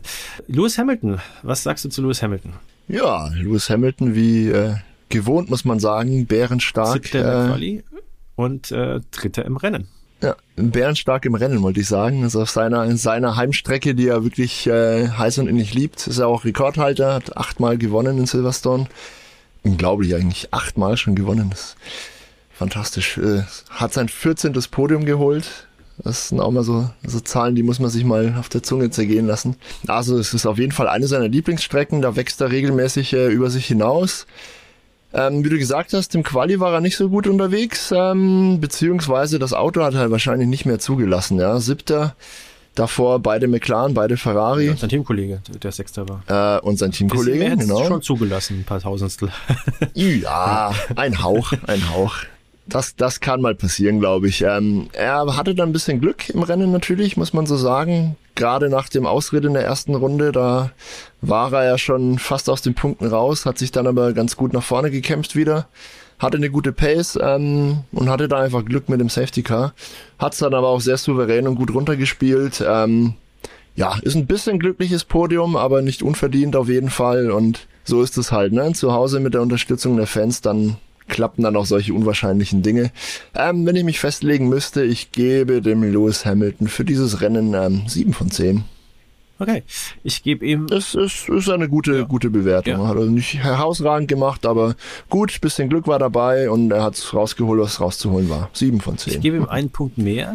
Ähm, mhm. Kurzer Nachtrag zu den Quali-Ergebnissen. Also er hat, er wurde outqualified von äh, George Russell. Ähm, und äh, es war ein Wimpernschlag, also vier äh, Hundertstel. Das muss ich kurz überlegen, mhm. genau. Vier Hundertstel waren es äh, und äh, tatsächlich aber insgesamt auch nur eineinhalb Zehntel, äh, die gefehlt hätten zu Platz drei, den dann Oscar Piastri gesichert hat. Also es war wirklich sehr, sehr knapp in den Top Ten. Muss man dazu sagen, mhm. ähm, was äh, gegen eine höhere Wertung aus meiner Sicht spricht, ist einfach, dass er keine spektakulären Dinge gemacht hat, äh, zu denen er auch teilweise fähig ist. Äh, einschränkend dazu, Auto hat wahrscheinlich nicht mehr hergegeben, aber er ist outqualified worden von George Russell, den er bis zu dem Zeitpunkt tatsächlich auch komplett im Griff hatte. Also äh, in dem Fall würde ich das aber eher George Russell äh, zuschreiben, dass der da plötzlich irgendwie äh, ja in Anführungsstrichen so ein Sprung, so Wunderdinge, war ja kein Wunderdinge, aber äh, plötzlich dann doch diesen Sprung geschafft hat vor Hamilton. Und äh, ich werde es gleich noch äh, ausführen, aber ich sah äh, von der reinen Leistung her George Russell tatsächlich an dem Wochenende etwas stärker als Hamilton. Äh, dementsprechend also acht von zehn für Hamilton, weil er aus meiner Sicht ein super Rennen gefahren hat. Ähm, mehr, klar, äh, war, war jetzt nicht drin, weil äh, McLaren einfach nochmal eine Ecke stärker war. Hat man ja auch schön gesehen am Ende, dass er da nicht mehr rangekommen ist wie seinerseits auch äh, Russell an äh, Piastri nicht rangekommen ist. Ja, äh, war eine 8 von 10 aus meiner Sicht. Springen wir zu hm. George Russell. Sehr gut. Ja, du hast es angedeutet. Ähm, tatsächlich bin ich da ganz bei dir und würde auch die Leistung von George Russell ein bisschen höher einstufen als äh, Lewis Hamilton, auch wenn es das äh, ja, Rennergebnis am Ende nicht vermuten lässt. Aber warum ist das so? Ähm, zum einen, wie du schon erwähnt hast, äh, das Quali-Ergebnis. Da war George Russell ein bisschen vor Lewis Hamilton. Und das kann man aber nicht hoch genug bewerten. Wie gesagt, äh, Lewis Hamilton ist in seinen Heim Grand Prix immer super stark. Er ist auch äh, einer der besten oder statistisch betrachtet sogar der beste Qualifier der Formel 1 Geschichte. Muss man erstmal machen, ja? auch wenn es knapp war. Äh, super, super Leistung von George Russell da und ähm, im Rennen dann, wir haben über das spektakuläre Manöver gegen Leclerc gesprochen, das hat er unfassbar gut gemacht. Was ich aber am allerhöchsten bewerte bei ihm ist, äh, schon wieder der Mut zum Risiko, ja. Er ist auf Softreifen gestartet, obwohl niemand wahrscheinlich genug Daten hatte, um, um so eine Entscheidung irgendwie, ja, auf Basis von Daten zu treffen. Zu sagen, komm, wir haben ein vollgetanktes, schweres Auto, lass uns mal auf Soft losfahren. Wird schon gut gehen. Ja. Er hat es trotzdem gewagt wieder.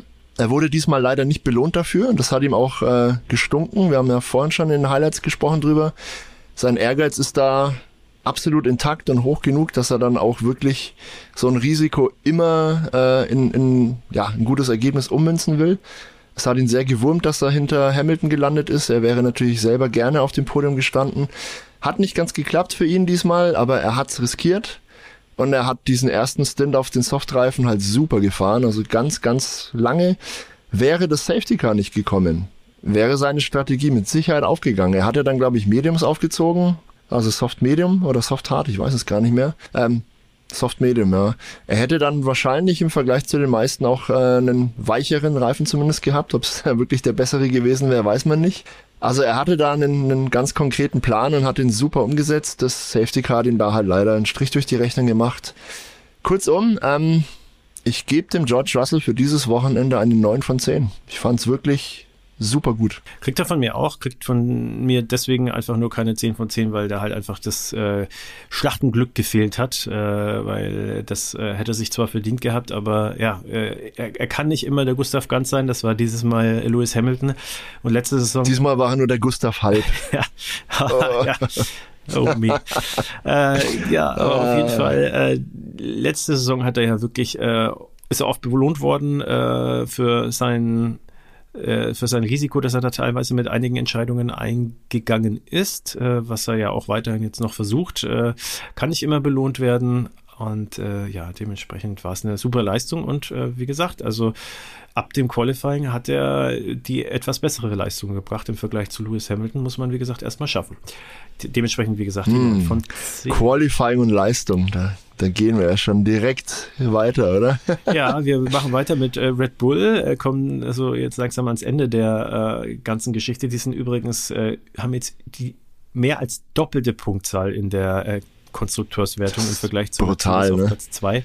411 ja. Punkte, 203 äh, Mercedes und äh, Löwenanteil der Punktzahl geht natürlich auf Max Verstappen zurück. Jetzt müsste ja. man fast. Der würde auch alleine die Konstrukteurswertung anführen. Alleine ne? die Konstrukteurswertung, glaube ich, anführen.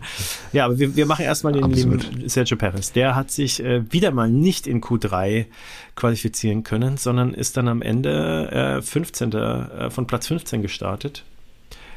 Und äh, ist äh, in Rennen Sechster geworden, genau. Entschuldigung. Sechster geworden im Rennen. Ja. ja. schwierig, schwierig zu bewerten. Also diesmal haben wir schon auch ausreichend äh, eruiert, geht das Qualifying-Pech nicht ganz auf seine Kappe. Er hatte da einfach, ja, ja, Pech, dass er halt als erster in der Schlange viele, viele Minuten, ich glaube es waren achteinhalb, rumstehen musste, ohne Reifenwärmer natürlich, äh, ja, sehr dumm gelaufen für ihn. Trotzdem das Ergebnis steht. Äh, von 15 ins Rennen zu gehen, ist auch im besten Auto nicht einfach. Er konnte zwar neun Plätze gut machen insgesamt, aber ja, die, die, der Leistungssprung war einfach nicht so groß wie auf anderen Strecken. Somit hat er sich schwer getan und ähm, ist, ist einfach nicht weiter nach vorne gekommen. Gerade, wie gesagt, in, in der ersten Rennhälfte hat er kaum Fortschritte gemacht. Da hat er zwei, drei Plätze nur gewonnen äh, in den ersten paar Runden. Das hätte ein Max Verstappen mit Sicherheit ganz anders äh, und kompromissloser gestaltet. Äh, durchwachsene Leistung von Perez. Ich gebe ihm eine 5 von 10 für die, ja, für dieses Rennwochenende in Silverstone. Ja, ja, also wenn es jetzt dieses Mal äh, wieder Eigenverschulden gewesen wäre in der Qualifikation, würde ich ihn schlechter bewerten. Ich gebe ihm auch eine 5 von 10. Ja. Äh, Hat es gut gemacht äh, im äh, Rennen und ich äh, würde noch aus meiner Sicht hinzufügen, Silverstone ist, finde ich, schwieriger zu überholen äh, grundsätzlich als andere Strecken, wenn man so eine Aufholjagd machen möchte. Denn äh, mhm. positionierst du dich dann, und die, die, die Leute waren ja hinten vor allem sehr nah beieinander, positionierst du dich falsch, hat der hintere, oder vielleicht gleich zwei, wir haben es ja gesehen bei, äh, bei Science, ja, äh, direkt dich kassiert und dann darfst du dich dann gleich wieder durch, äh, darfst du drei überholen im Vergleich zu einem wieder. Ne? Also es kann da vor und zurück gehen. Deswegen äh, vermute ich einfach mal, dass Perez da wirklich safe gefahren ist und dann nur überholt hat, wenn es halt auch wirklich sozusagen sicher war. Ähm, er hat die Erwartungen insofern übertroffen, als dass Helmut Marko vorausgesagt hat, dass er siebter wird nach dem äh, Qualifying, hm. äh, also nachdem das Qualifying-Ergebnis feststand. Äh, da hat er sich äh, ein bisschen weiter nach vorne gearbeitet. Äh, auch er hat so ein bisschen Glück äh, natürlich dann gehabt, was das Safety Car anging und hätte am Ende mit ein paar Runden mehr vielleicht noch George Russell sich schnappen können. Großer Wahrscheinlichkeit sogar. Ja, aber ähm, mehr als 5 von 10 kann ich ihm da nicht geben, weil ähm, ja, es, es war halt, wie gesagt, auch keine äh, gute Gesamtleistung an dem Wochenende, äh, wenn man halt auch wieder mal das Qualifying mit einbezieht, was man ja muss. Ja, Bei äh, Verstappen macht es eigentlich inzwischen gar keinen Unterschied mehr. Äh, den, der, der ist ja immer auf Platz eins, äh, Platz eins im Qualifying, Platz eins im Rennen und äh, auch wenn es dann vielleicht mal zwischenzeitlich ein bisschen spannend wird, äh, weil er den Start vielleicht nicht ganz so optimal erwischt und dann kassiert wird, äh, dauert es ja nie lange, dass er sich das sofort wieder zurückholt. Wie siehst du seine Leistung an dem Wochenende? Also wie gesagt, Pole Position und Rennen gewonnen, aber nicht den Grand Slam, weil er nicht alle Runden angeführt hat. Ja, also alle, alle Jahre wieder, ne? Also nach jedem Grand Prix spielen wir das gleiche Spiel und suchen irgendwelche äh, ja, Haare in der Suppe und, und kleine Vergehen, wo wir sagen können oder verargumentieren können, dass der Max Verstappen keine 10 von 10 kriegt. Äh, ich tue mir auch dieses Mal wieder ein bisschen schwer. Klar, der, der Vorsprung von Red Bull auf den Rest des Feldes war nicht, nicht so groß ähm, wie, wie bisher in der Saison. Das mag an der Strecke liegen, das mag an den neuen Reifen liegen, das mag daran liegen, dass ähm, Red Bull schon längst aufgehört hat, vielleicht zu entwickeln, wissen wir nicht. Und die anderen durch, durch Entwicklungsschritte glaub, Zeit finden und näher nächstes, kommen. Nächstes Rennen kleine, hat er, glaube ich, gesagt. Ja, also so ganz ja, Ich denke, vor der Sommerpause kommt noch was, ja. aber die Upgrades waren allesamt bisher recht überschaubar auf jeden Fall. Das Grundkonzept steht und das ist so viel besser, da muss man wirklich nicht, nicht viel Hirnschmalz drauf äh, verwenden. Zumal Red Bull ja gucken muss, die haben von allen Teams als äh, ja, WM-Führender die wenigste Windkanalzeit und die wenigste CFD-Zeit nach den neuen Regularien. Sogar noch ein bisschen weniger, weil sie ja das äh, Budget Cap gerissen haben im letzten Jahr. Also die müssen, müssen ihre Brainpower sozusagen sehr gut äh, kanalisieren und verteilen, was Upgrades und die Arbeit am kommenden Auto angeht. Nichtsdestotrotz war ja, der Verstappen halt wieder souverän unterwegs. Ich glaube, er springt gerade so hoch, wie er muss im Qualifying. Ja. Es geht gerade so viel Risiko ein, damit es gerade noch für die Pole reicht. Ähm, von da aus fährt er dann einfach sein Rennen runter. Klar, man kann ihm einen kleinen Punkt Abzug geben für den wiederholt ähm, schlechten Start. Aber ich glaube, auch da ist er eher konservativ unterwegs und will, will kein Risiko eingehen. Er weiß genau, dass er sich, äh, wer auch immer ihn da überholt, dass er sich die Position im Rennen ohnehin wieder zurückholt. Sei es durch DRS, sei es durch die Strategie oder durch äh, besseres Reifenmanagement. Der Red Bull ist nach wie vor in seinen Händen zumindest so überlegen, muss man ja sagen. Der Perez kann es ja leider nicht so gut umsetzen. Ja, äh, kurzum, ich tue mir schwer. Ich musste Max Verstappen wieder eine 10 von 10 geben. Also es gibt nicht viel, was er hätte besser machen können. Und die Sachen, die hätten besser laufen können, das sind wirklich marginale Kleinigkeiten, die er dann ohnehin wieder gerade rückt. Ja. Sorry. Du, äh, Sorry, liebe Max Verstappen-Hater, geht nicht anders. Nee, kann ich im Prinzip so unterschreiben, gebe ihm trotzdem ein Pünktchen weniger. Ähm, wie gesagt, also es ist äh, vom reinen Ergebnis her ähm, und äh, seinen Fähigkeiten zugrunde legend das Ergebnis, das man erwartet. Auch da wieder, ähm, also schlechter kann, kann man ihn auf keinen Fall bewerten. Die 10 gebe ich ihm aus dem Grund nicht, weil er ja, er hat ja keine Fehler gemacht oder so, ne? Aber es ist jetzt auch kein fabulöses Wochenende in dem Sinn gewesen. Ähm, wie gesagt, es ist immer schwierig, da vorne äh, herauszustechen, wenn man sowieso irgendwie schlecht äh, oder kaum gefordert wird. Äh, er wurde kurzzeitig, wie gesagt, gefordert von äh, Norris. Äh, den Minimakler äh, hat er sich sozusagen ankreiden lassen müssen. Äh, Im Endeffekt an und für sich für die Leistung äh, macht es keinen großen Unterschied. Er ist und bleibt weiterhin das Maß aller Dinge. Er ist ein grandioser Fahrer, aber äh, den einen Extrapunkt, den würde ich ihm nur dann geben, wenn eben das auch der Fall gewesen wäre. Auch wenn er dann souverän und äh, abgeklärt sich die Position wieder geholt hat. Ja, ähm, aber 9 von 10 ist ja schon, wie gesagt, ich gebe ganz selten eine 10 von 10 raus, deswegen springen wir, oder was heißt springen wir, äh, machen wir einen Strich drunter, würde ich sagen, lieber Dave. Und äh, mhm. genug bewertet genug für heute. Bewertet ich, ich fühle mich da immer wie so ein Lehrer. Ja. Ich habe zwar keinen Rotstift hier in der Hand, aber virtuell. Und als irgendjemand. Ja, also nee. ja, wir haben ja immer leicht reden. Wir äh, haben ja auch gleich leicht reden, weil wir uns der Zuschauer- oder Zuhörerfrage widmen. Hörerfrage. Ja, die kommt einmal mehr von unserem lieben Freund Andy, wenn ich richtig liege, ja. Also tausend Dank, Andi, fürs Ein Einschicken. Deine Fragen machen immer besonders viel Spaß. Äh, liebe Hörer, wenn ihr uns gerne mal äh, eine Frage zusenden wollt, tut das gerne. Äh, www.imkreisfahren.de. Da haben wir ein äh, Kontaktformular. Ihr könnt uns auch gerne auf Facebook, auf Instagram schreiben. Ad im Kreisfahren, da findet ihr uns auf jeden Fall. Wir machen weiterhin viele schöne Dinge auf unseren Social Media Kanälen. Es gibt jeden Werktag eine Umfrage, eine kleine News. Wir haben das ein oder andere Format, das wir regelmäßig, unregelmäßig bedienen. Ähm, gibt auf jeden Fall eine Menge zu sehen. Folgt uns gerne, äh, wenn ihr Interesse habt. Das freut uns immer. Und wir haben schon eine kleine, aber feine Community, mit der wir sehr gerne das ein oder andere Thema diskutieren in den Kommentaren. Also lieben Gruß an alle, die hier schon mitmachen ganz, ganz fantastisch. Wir haben richtig Spaß dran. Äh, und wer mitmachen möchte, schließt euch gerne an. Wie immer gilt, geteilte Freude ist doppelte Freude in dem Fall. Ja, und was fragt denn der liebe Andi jetzt eigentlich? Genau, jetzt, jetzt, jetzt schließen wir mal den Bogen. Der Andi fragt uns, ähm, welche Strecken sollen wieder rein in den äh, Kalender und welche sind euch zu langweilig? Und damit es nicht komplett eskaliert, lieber Sebastian, würde ich vorschlagen, wir gucken uns mal den aktuellen Rennkalender an und jeder benennt ähm, drei Strecken vielleicht, die er nicht cool findet, die gerne raus könnten. Und äh, nennt im Umkehrschluss zwei, drei Strecken, die er gut findet, die er gerne sehen würde. Ist das cool? Ja, können wir machen. Wollen wir das so machen? Wer will anfangen? Wer soll Magst du anfangen? Soll ich anfangen? ja, also ich werde jetzt im Nachhinein, äh, ich kann gerne anfangen, wenn du magst. Äh, ja. Genau. Fang gerne an. Ich habe jetzt so viel gequatscht wieder.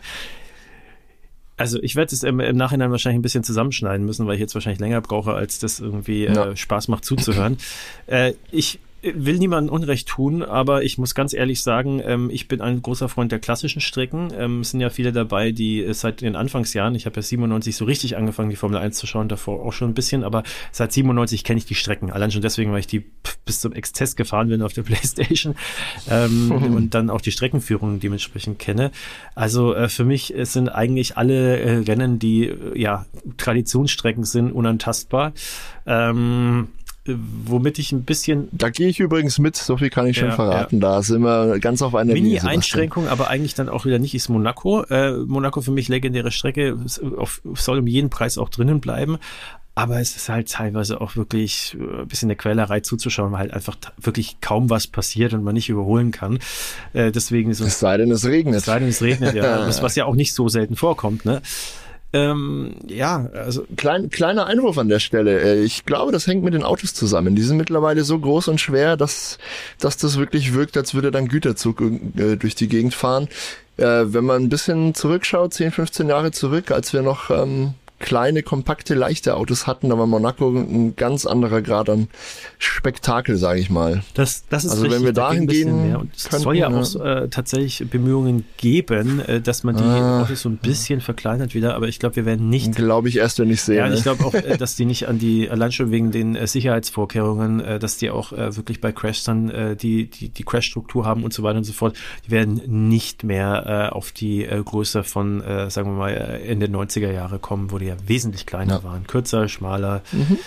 Ja, aber das ist ja nicht die Frage, sondern äh, wir wollen hier aussieben äh, und ähm, ich muss sagen, tatsächlich, äh, die äh, US-Strecken und die Strecken im Mittleren Osten sind so ein bisschen die, auf die ich teilweise verzichten kann. Also ich unter Vorbehalt, Las Vegas kennt man ja aktuell auch die Fahrer nur aus dem Simulator oder von der Playstation. Ich finde so ein bisschen Austin, Texas, gibt mir irgendwie vom, vom, vom, vom, vom wow. drumherum irgendwie ist es cool. Ich weiß nicht. Äh, so gefühlt habe ich so keinen richtigen Bezug zur Strecke selber. Ich glaube, die bist du noch nie auf der Playstation Ja, wahrscheinlich wäre es dann nochmal anders. Ähm, ich würde aber, wenn ich welche rausschmeißen würde, tendenziell tatsächlich eher so die Kandidaten äh, äh ich, ich, ich werde mich jetzt nicht festlegen, aber hier so sag hier Bahrain, äh, die Ecke wird es wahrscheinlich am ehesten sein. Ähm, was ich tatsächlich ganz gerne mag, was ich sagen kann, ist Aserbaidschan. Mhm. Das, äh, die, die würde ich auf jeden Fall drin behalten. Ich äh, muss ganz ehrlich sagen, es äh, vom Rausschmeißen her äh, kann ich kann ich gar nicht mich so festlegen, ja. Aber tendenziell irgendwas aus den aus den Ecken, ja, was ich gerade gemeint habe. Ähm, was ich aber gerne drin haben äh, würde wieder, wäre auf jeden Fall eine deutsche Strecke. Hockenheim-Ring, so der alte, wäre natürlich cool. Äh, hab da hm. letztens auch einen langen Beitrag auf YouTube gesehen äh, von, hm. weiß nicht, wie der Kanal heißt, der das ganz gut erklärt hat, dass es nicht zuletzt Sicherheitsbedenken äh, auch teilweise sind. Den, also den klassischen, der ist ja inzwischen auch schon überwachsen. Äh, den werden wir nicht mehr bekommen, wenn dann nur das neuere Layout und wahrscheinlich auch das eher weniger im Vergleich äh, zum Nürburgring, weil das einfach die attraktivere Rennstrecke in vielerlei Hinsicht ist. Ähm, aber es geht ja hier eher so ums Wünschen. Ähm, ja, Nürburgring, alter Hockenheimring fände ich cool. Äh, oder, und äh, da ist so ein bisschen, ah, weiß nicht, äh, wie ich das beschreiben soll, äh, so eine gewisse Romantik dahinter. Äh, so Strecken wie, weiß ich nicht, Adelaide oder äh, in, in Australien oder äh, den Fuji Grand Prix äh, der irgendwo in der Peripherie ist. Ich, ich finde, es hat irgendwie was. So diese, diese Strecken, die irgendwie so voll ab vom Schuss sind, äh, wie jetzt bei, wie, wie das jetzt bei, beim, beim Fuji Grand Prix der Fall ist. Ähm, oder halt vielleicht auch wieder, ähm, was ja kommen wird, soweit ich weiß, ist es ja sicher, äh, Südafrika. Das wären so meine Favoriten, äh, um sie wieder zurückzubringen. Ja, was, was sagst du so? Was ist deine Antwort, Dave? Kannst wahrscheinlich konkreter sagen, was du rausschmeißen möchtest, oder? Genau, Dave, und bevor, also äh, bevor du jetzt antwortest, äh, noch äh, Mini-Ergänzung von mir. Also tatsächlich, wir hatten ja in einem der vorherigen Podcasts gesprochen, Äh, Vietnam finde ich cool. Also Hanoi ist ja mhm. eine Strecke äh, geplant. Und äh, Korea hätte ich auch gern wieder gesehen, mm. einfach weil ich finde, äh, Südkorea ist ein Land, äh, das, das irgendwie in die Formel 1 gehört, auch wenn der äh, Track relativ neu ist. Ähm, ist ja irgendwie jetzt nicht mehr so wirklich am Start. Äh, ja, von daher. Ähm, also, und äh, ich meine, China äh, kommt ja sowieso nächstes Jahr zurück. Äh, und zum Indien Grand Prix habe ich überhaupt keinen Bezug. Äh, hm. Der ist ja auch erstmal auf Hold. Die Strecke war eigentlich ziemlich cool. Fand ich immer sehr gut. Aber ja klar, gut. Dann hast du ja mehr oder weniger dich äh, durchgemogelt durch deine Antwort, Sebastian. Tu mich schwer, sowohl beim äh, Aus als auch beim Rein. Also, also ich tue mir da nicht so schwer. Ich, ich mache es vielleicht ein bisschen kürzer sogar tatsächlich. Ähm, drei Strecken, die ich sofort äh, streichen könnte, ohne dass mir was fehlt, wären Bahrain tatsächlich. Bin ich irgendwie kein Fan von, weiß nicht warum.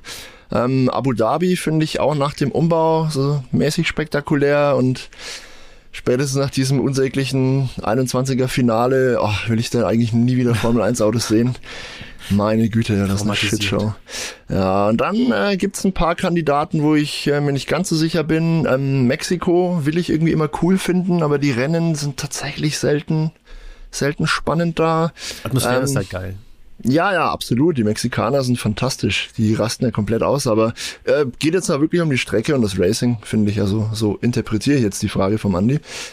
Ähm, ähnlich gelagert, Fans super, drumherum super, aber Rennen bisher eher so meh, ist auch Sandford in Holland tatsächlich, in den Niederlanden.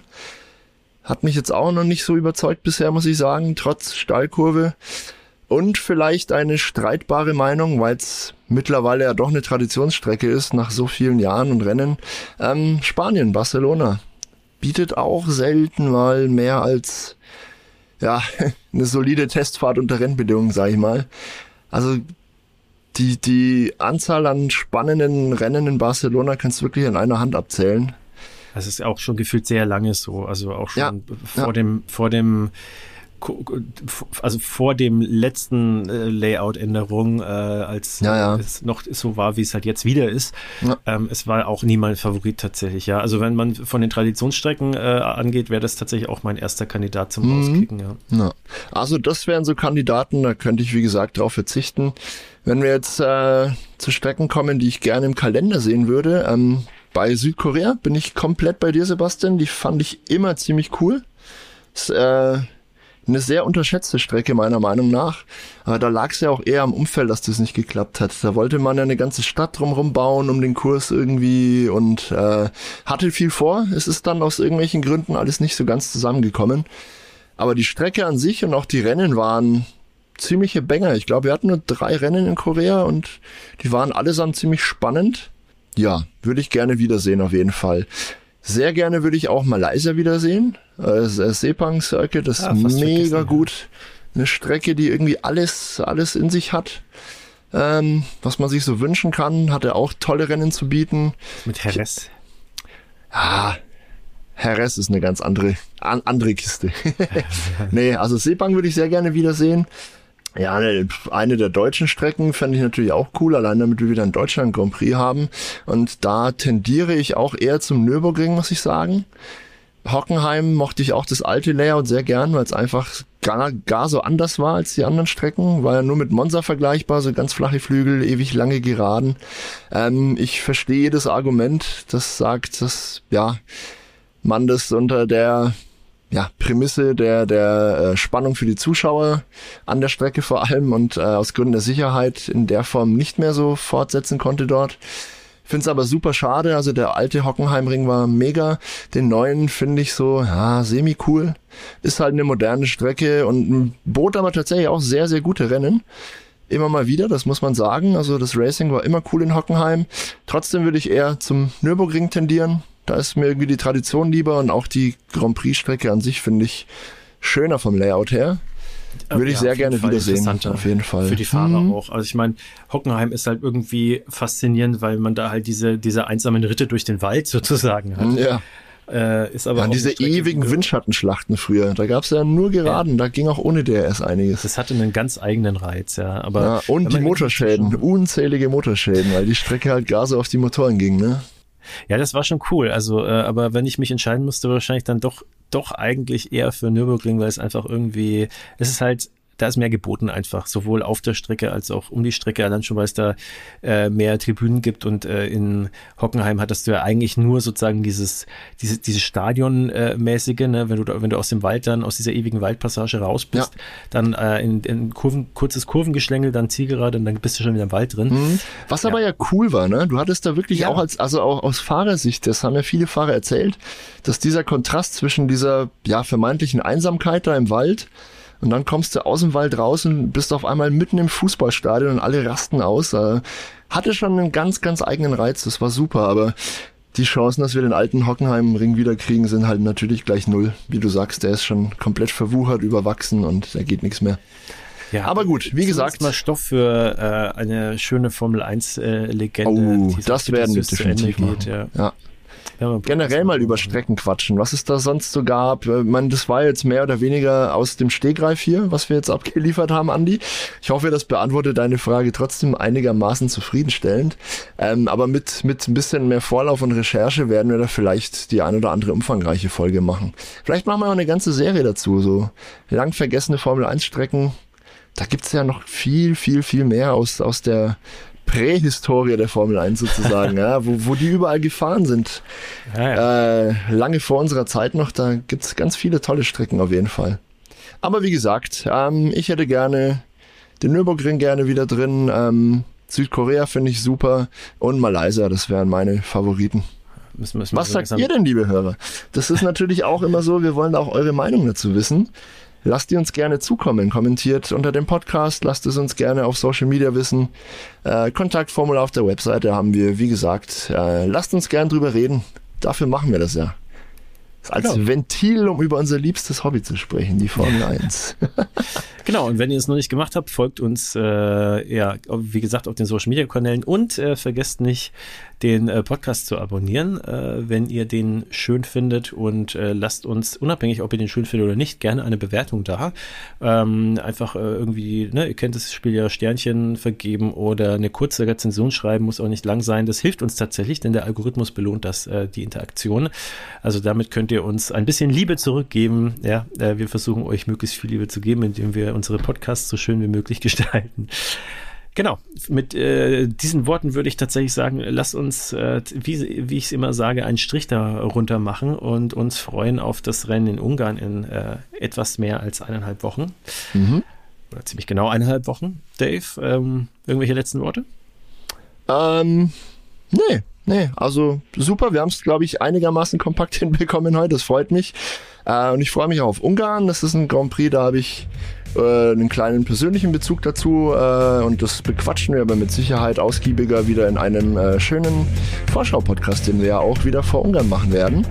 Ähm, deswegen lasst uns hier einen Deckel drauf machen und bis zum nächsten Mal. Ciao!